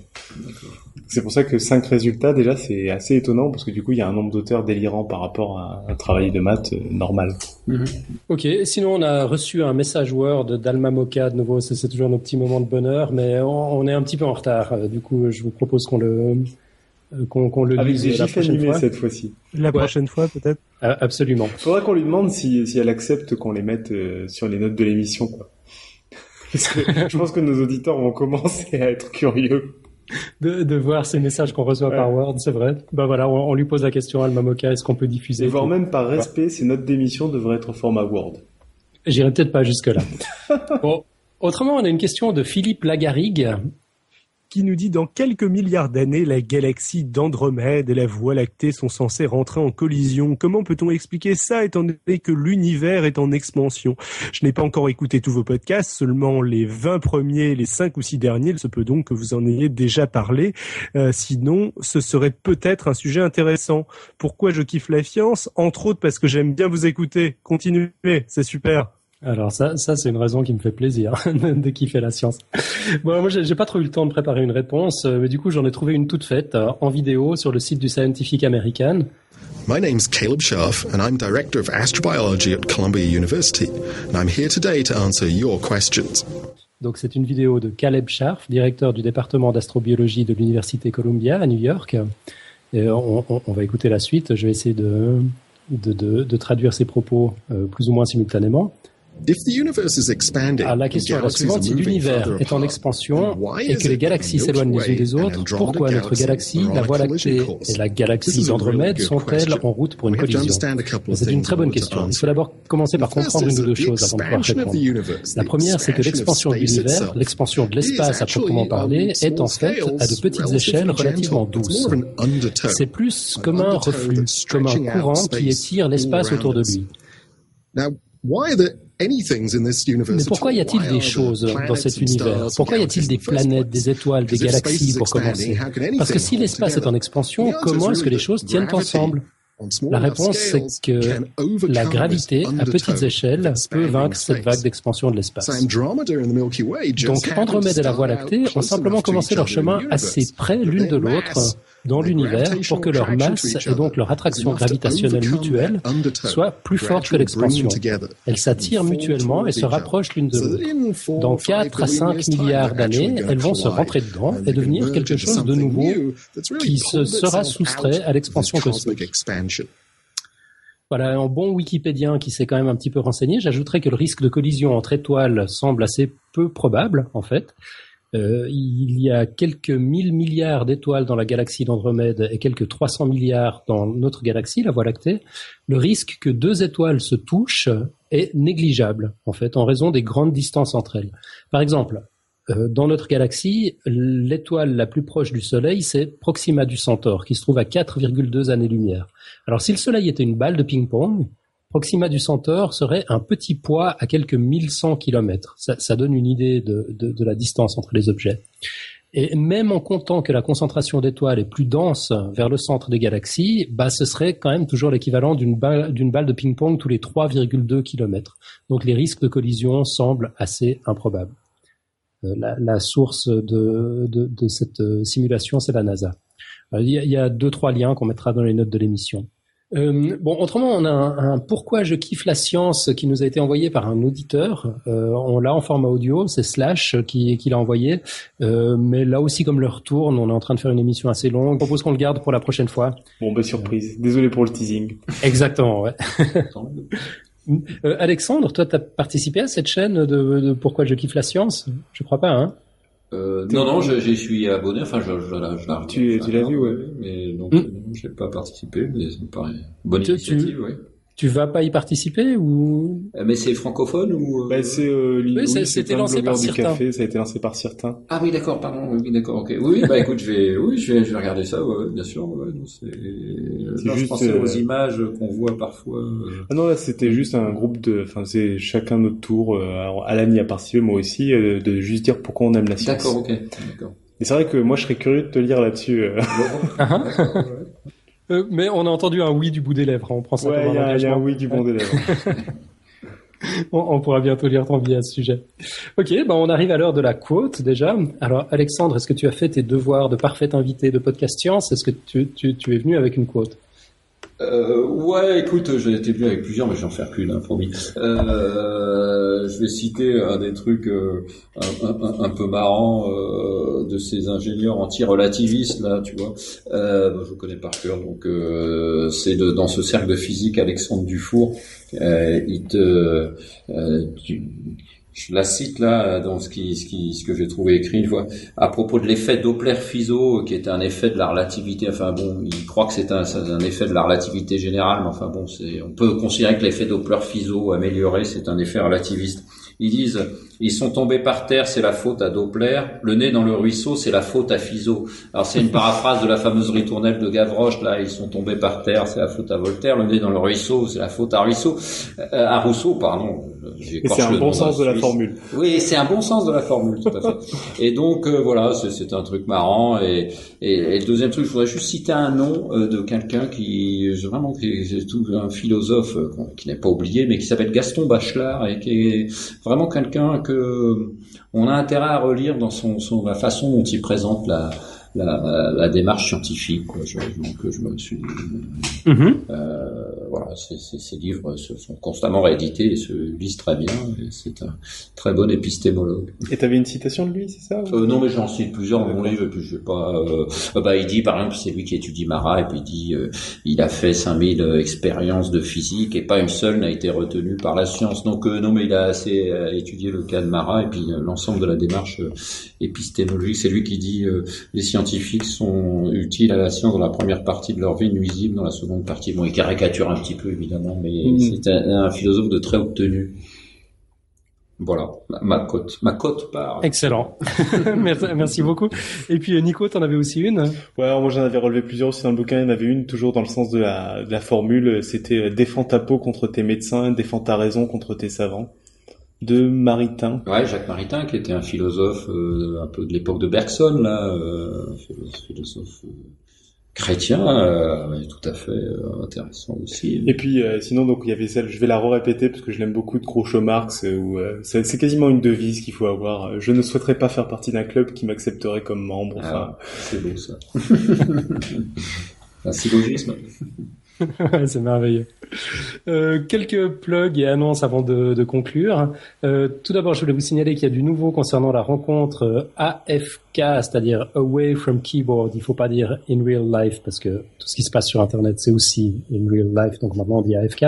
Donc cette rencontre de, podcast suisse euh, du 1er novembre à Lausanne, on va faire un podcast. Ce sera dans une série de rapides interviews que Xavier, notre community manager, va nous demander à tous de livrer les coulisses de nos podcasts respectifs. Euh, c'est donc à moi qu'incombera la mission délicate de raconter les coulisses de podcast Qu'est-ce que tu vas raconter? Ce sera devant la Suisse ébahie. Enfin, je dis ça parce que moi, je suis là, mais si vous voulez venir, euh, les, amis, c'est, le 1er novembre, vous pouvez raconter votre version. Ah, écoute, j'avais pas prévu de venir, mais si c'est toi qui parles des coulisses, j'ai un peu peur. Moi aussi. Ok. Euh, mais enfin bref, euh, c'est une raison de plus pour nos auditeurs pour appliquer vite fait, en tout cas ceux qui se trouvent dans, dans la région. Il ne faut pas oublier de s'inscrire. Euh, on vous remettra le lien dans les notes de l'émission. Je le copie vite dans la chatroom si on a des Suisses parmi nous qui seraient pas déjà inscrits.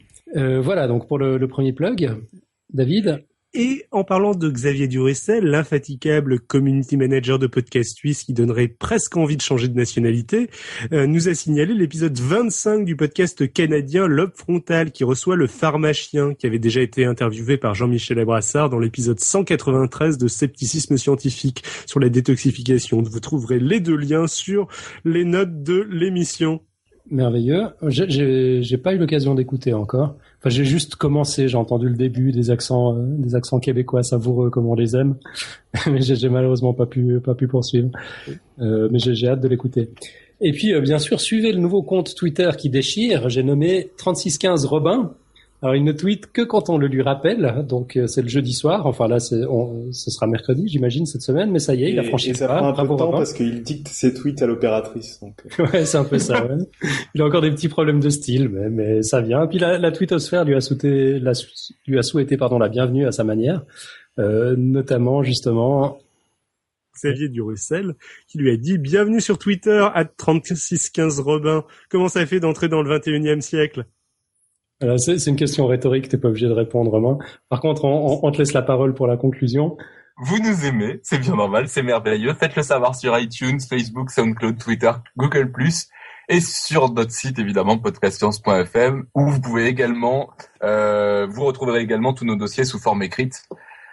Euh, et vous pouvez aussi laisser un commentaire audio. Et n'hésitez pas donc à me suivre sur Twitter. Et c'est alors- quoi ton adresse déjà? C'est at 3615 Robin. J'a- J'avoue que c'est très bien trouvé. Bref, euh, merci à Alexandre, euh, merci à, à Bah, merci, toute hein, vraiment, l'équipe. c'est c'est à la fois euh, très approfondi et très vivant. Hein. Vraiment, j'ai beaucoup apprécié. Merci. Merci. Euh, merci à toute l'équipe, bien sûr Nico Tup qui a, je, je crois que c'est le seul membre de l'équipe qui a, qui a vraiment fait ses devoirs de podcasteur en lisant le livre jusqu'au bout. Moi, je, je dois avouer que j'y suis pas arrivé à, à- à ma honte. Euh, merci à David, à 3615 Robin. Merci à toutes les personnes qui ont contribué à cette émission euh, par, euh, par leurs interventions, commentaires, messages audio ou, ou autres, aux inconditionnels de la chatroom et à tous nos poditeurs et poditrices préférés, bien sûr. Pas d'émission la semaine prochaine. Toute l'équipe de Podcast Science part en retraite, non, en université d'automne, n'est-ce pas Robin? On diffusera peut-être un Je petit hors-série si on y arrive, mais dans tous les cas, il n'y aura pas de live jeudi prochain. Donc, comme on l'a dit, reprise de l'horaire normal le jeudi 17 octobre pour un crossover podcast suisse avec Ruxandra Stoichescu du podcast Tales of the World. Euh, voilà, bah, d'ici là, que servir la science soit votre joie. À bientôt. Bonne semaine. Ciao, ciao. Salut. Ciao à tous